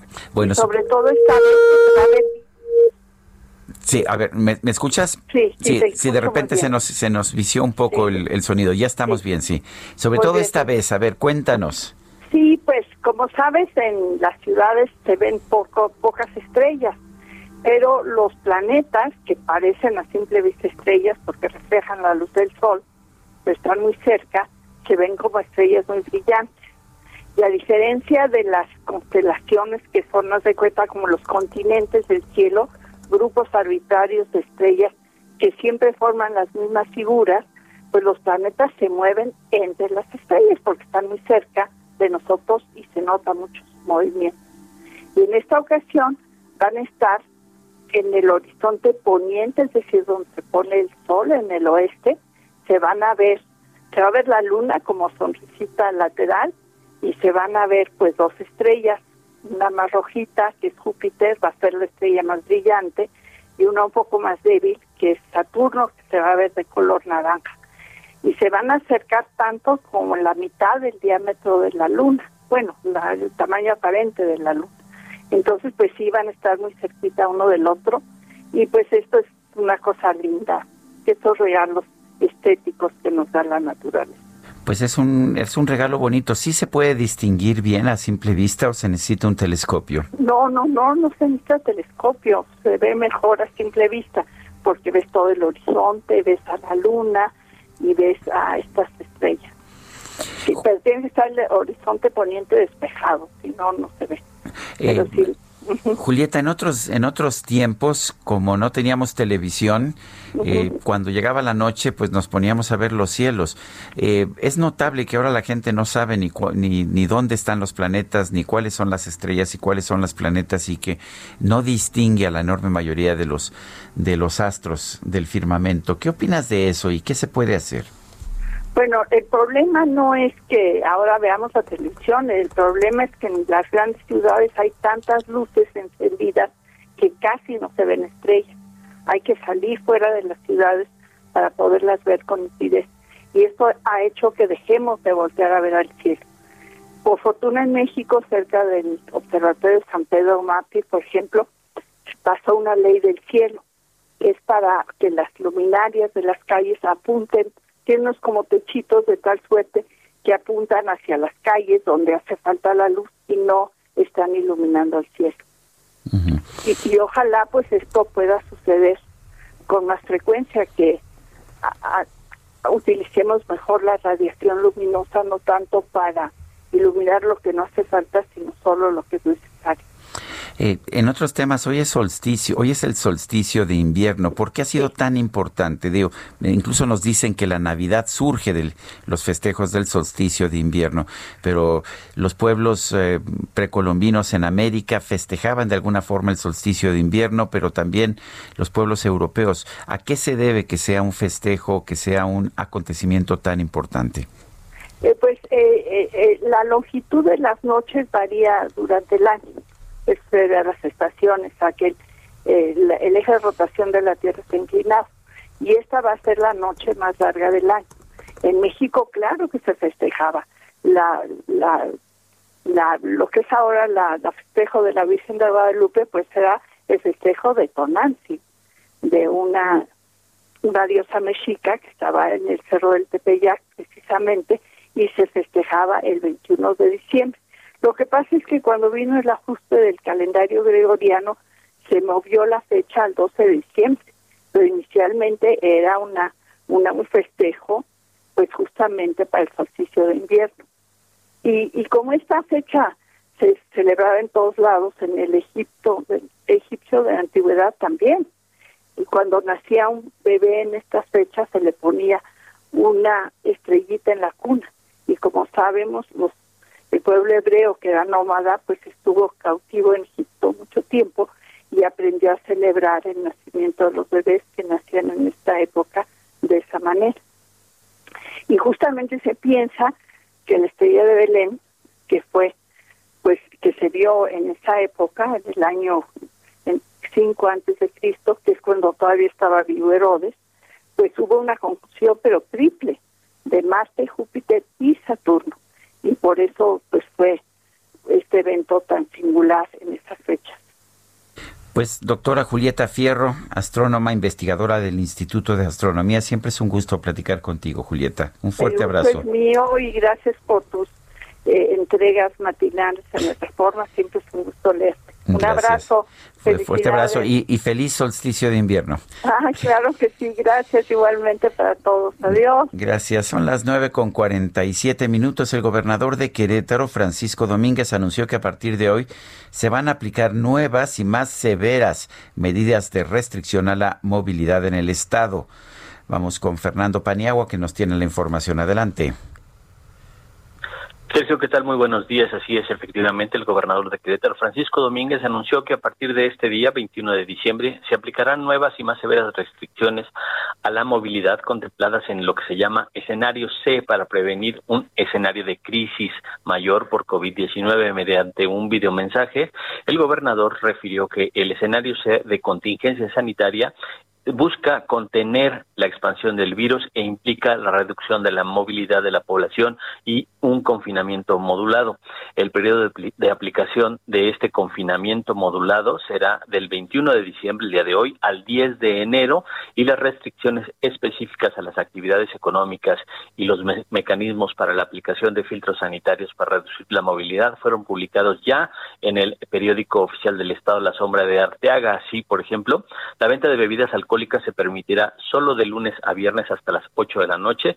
Los sábados y domingos habrá ley seca en Querétaro y los restaurantes y, cafeterías tienen autorizados un horario de lunes a sábado hasta las 20 horas o con un aforo máximo de 50%. Centros nocturnos, centros de entretenimiento, centros religiosos, conciertos, parques de diversiones, balnearios y ferias suspenden actividades hasta el 10 de enero. Centros comerciales deben cerrar a las 5 de la tarde y en antes deben tener un aforo de 50 50% de ocupación. Los supermercados y tiendas de conveniencia tendrán horarios de cierre hasta las 8 de la noche con 30% de ocupación. Al mismo tiempo, Sergio, se publicaron una serie de modificaciones a la ley que endurecen las penas para eh, cuando se, o lo que llaman eh, delitos contra la salubridad o la sanidad se aplican leyes ya con estas nuevas modificaciones al Código eh, Penal del Estado de hasta nueve años de prisión a quien viole cuarentena, contagia a terceros o ejerza agresiones o discriminación al personal médico. Esta es la información, Sergio. Muy bien, pues muchas gracias, Fernando. Buen día, hasta luego. Son las nueve con cuarenta y nueve y vamos con el Químico Guerra. El Químico Guerra con Sergio Sarmiento y Lupita Juárez. Químico Guerra, ¿cómo estás? Adelante, buen día. Buen día, Sergio. Pues ante estas contingencias estamos viendo que se están eh, pues haciendo cada vez más duras. Conviene el retomar el tema de cómo mejorar la calidad del aire en las grandes ciudades, sobre todo en las del Valle de México, en donde tenemos más de esta eh, pandemia un importante en la concentración de partículas en estas épocas, básicamente por la presencia de la inversión térmica. Ya nadie habla de eso, pero existe este fenómeno, que es un fenómeno natural, por cierto, pero que cuando hay presencia alta de contaminantes, sobre todo de partículas dañinas, partículas hundidas, ya a ver, eh, químico, te perdimos. Estamos, vamos a ver si podemos recuperar al químico Guerra. Eh, bueno, ya nos dirá nuestro equipo. Sí, Químico, te perdimos en un momento. Nos estabas hablando precisamente de la importancia de mantener la calidad del aire. Exactamente, sobre todo en presencia de estos virus, eh, cuando hay mala calidad del aire, bajan los eh, sistemas inmunológicos, sobre todo de las personas vulnerables, y aumenta la mortalidad sería un, eh, una oportunidad extraordinaria para, con base en esta contingencia, el entrar por fin a una formulación de las gasolinas en el, Valle de México, por ejemplo, que ahora está excluido de una norma eh, oficial mexicana que existe para eh, colocarle el 10% de etanol, por ejemplo, a las gasolinas como se hace en los Estados Unidos, se hace en Europa, se hace en Japón.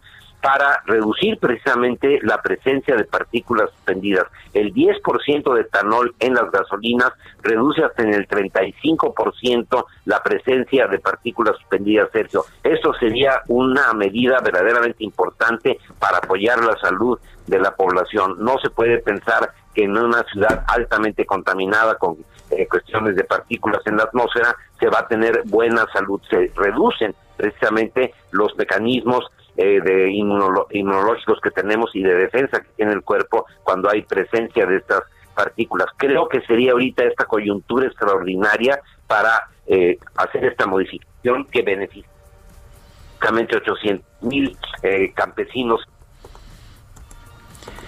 bueno, pues ya lo perdimos, pero me parece que ya había terminado fundamentalmente esta colaboración del Químico Guerra, de manera que son las nueve con cincuenta y dos minutos. Vámonos a un resumen de la información más importante. En su conferencia de prensa de esta mañana, el presidente López Obrador aclaró que todos los médicos y enfermeras que trabajen en hospitales COVID del país serán vacunados y no solamente quienes trabajen en nosocomios de la Ciudad de México y Coahuila. Se va a vacunar a todos los médicos, las enfermeras que están en hospitales COVID en todo el país. Lo de que llegue la vacuna a la Ciudad de México y a Coahuila es por cuestiones de logística, pero se va a llevar a cabo un operativo para que ya sea que se movilicen los médicos o eh, se acerque más la vacuna donde están todos los hospitales COVID en el país. López Obrador aclaró que los habitantes tendrán derecho a la aplicación de la vacuna, simplemente habrá que esperar a que llegue a nuestro país. La vacuna es de aplicación universal, gratuita, todos tienen derecho, todos, nada más es que se disponga de la vacuna. Ya tenemos contratos firmados, tenemos los recursos, pero este, vamos a esperar. La Agencia Europea del Medicamento de European Medicines Agency anunció este lunes que aprobó la vacuna de Pfizer BioNTech contra el coronavirus. Señaló, sin embargo, que no hay pruebas de que esta vacuna sea sea ineficaz contra la nueva cepa del coronavirus detectada en el Reino Unido. El exgobernador de Quintana Roo, Roberto Borge, fue vinculado a proceso por peculado, uno de los cuatro delitos por los cuales está detenido desde el 2017.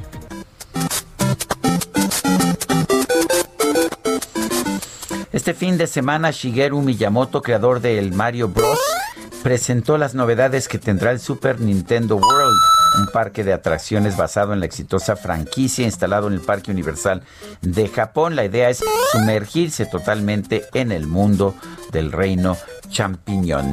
Se nos acabó el tiempo, nos escuchamos mañana. Hasta entonces, gracias de todo corazón.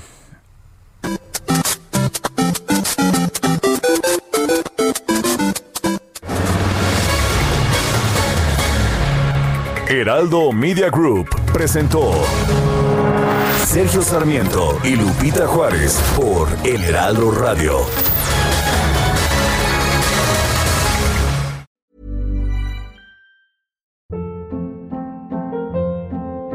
Hold up. What was that? Boring. No flavor. That was as bad as those leftovers you ate all week. Kiki Palmer here, and it's time to say hello to something fresh and guilt-free. Hello Fresh. Jazz up dinner with pecan-crusted chicken or garlic butter shrimp scampi. Now that's music to my mouth. Hello Fresh. Let's get this dinner party started. Discover all the delicious possibilities at hellofresh.com.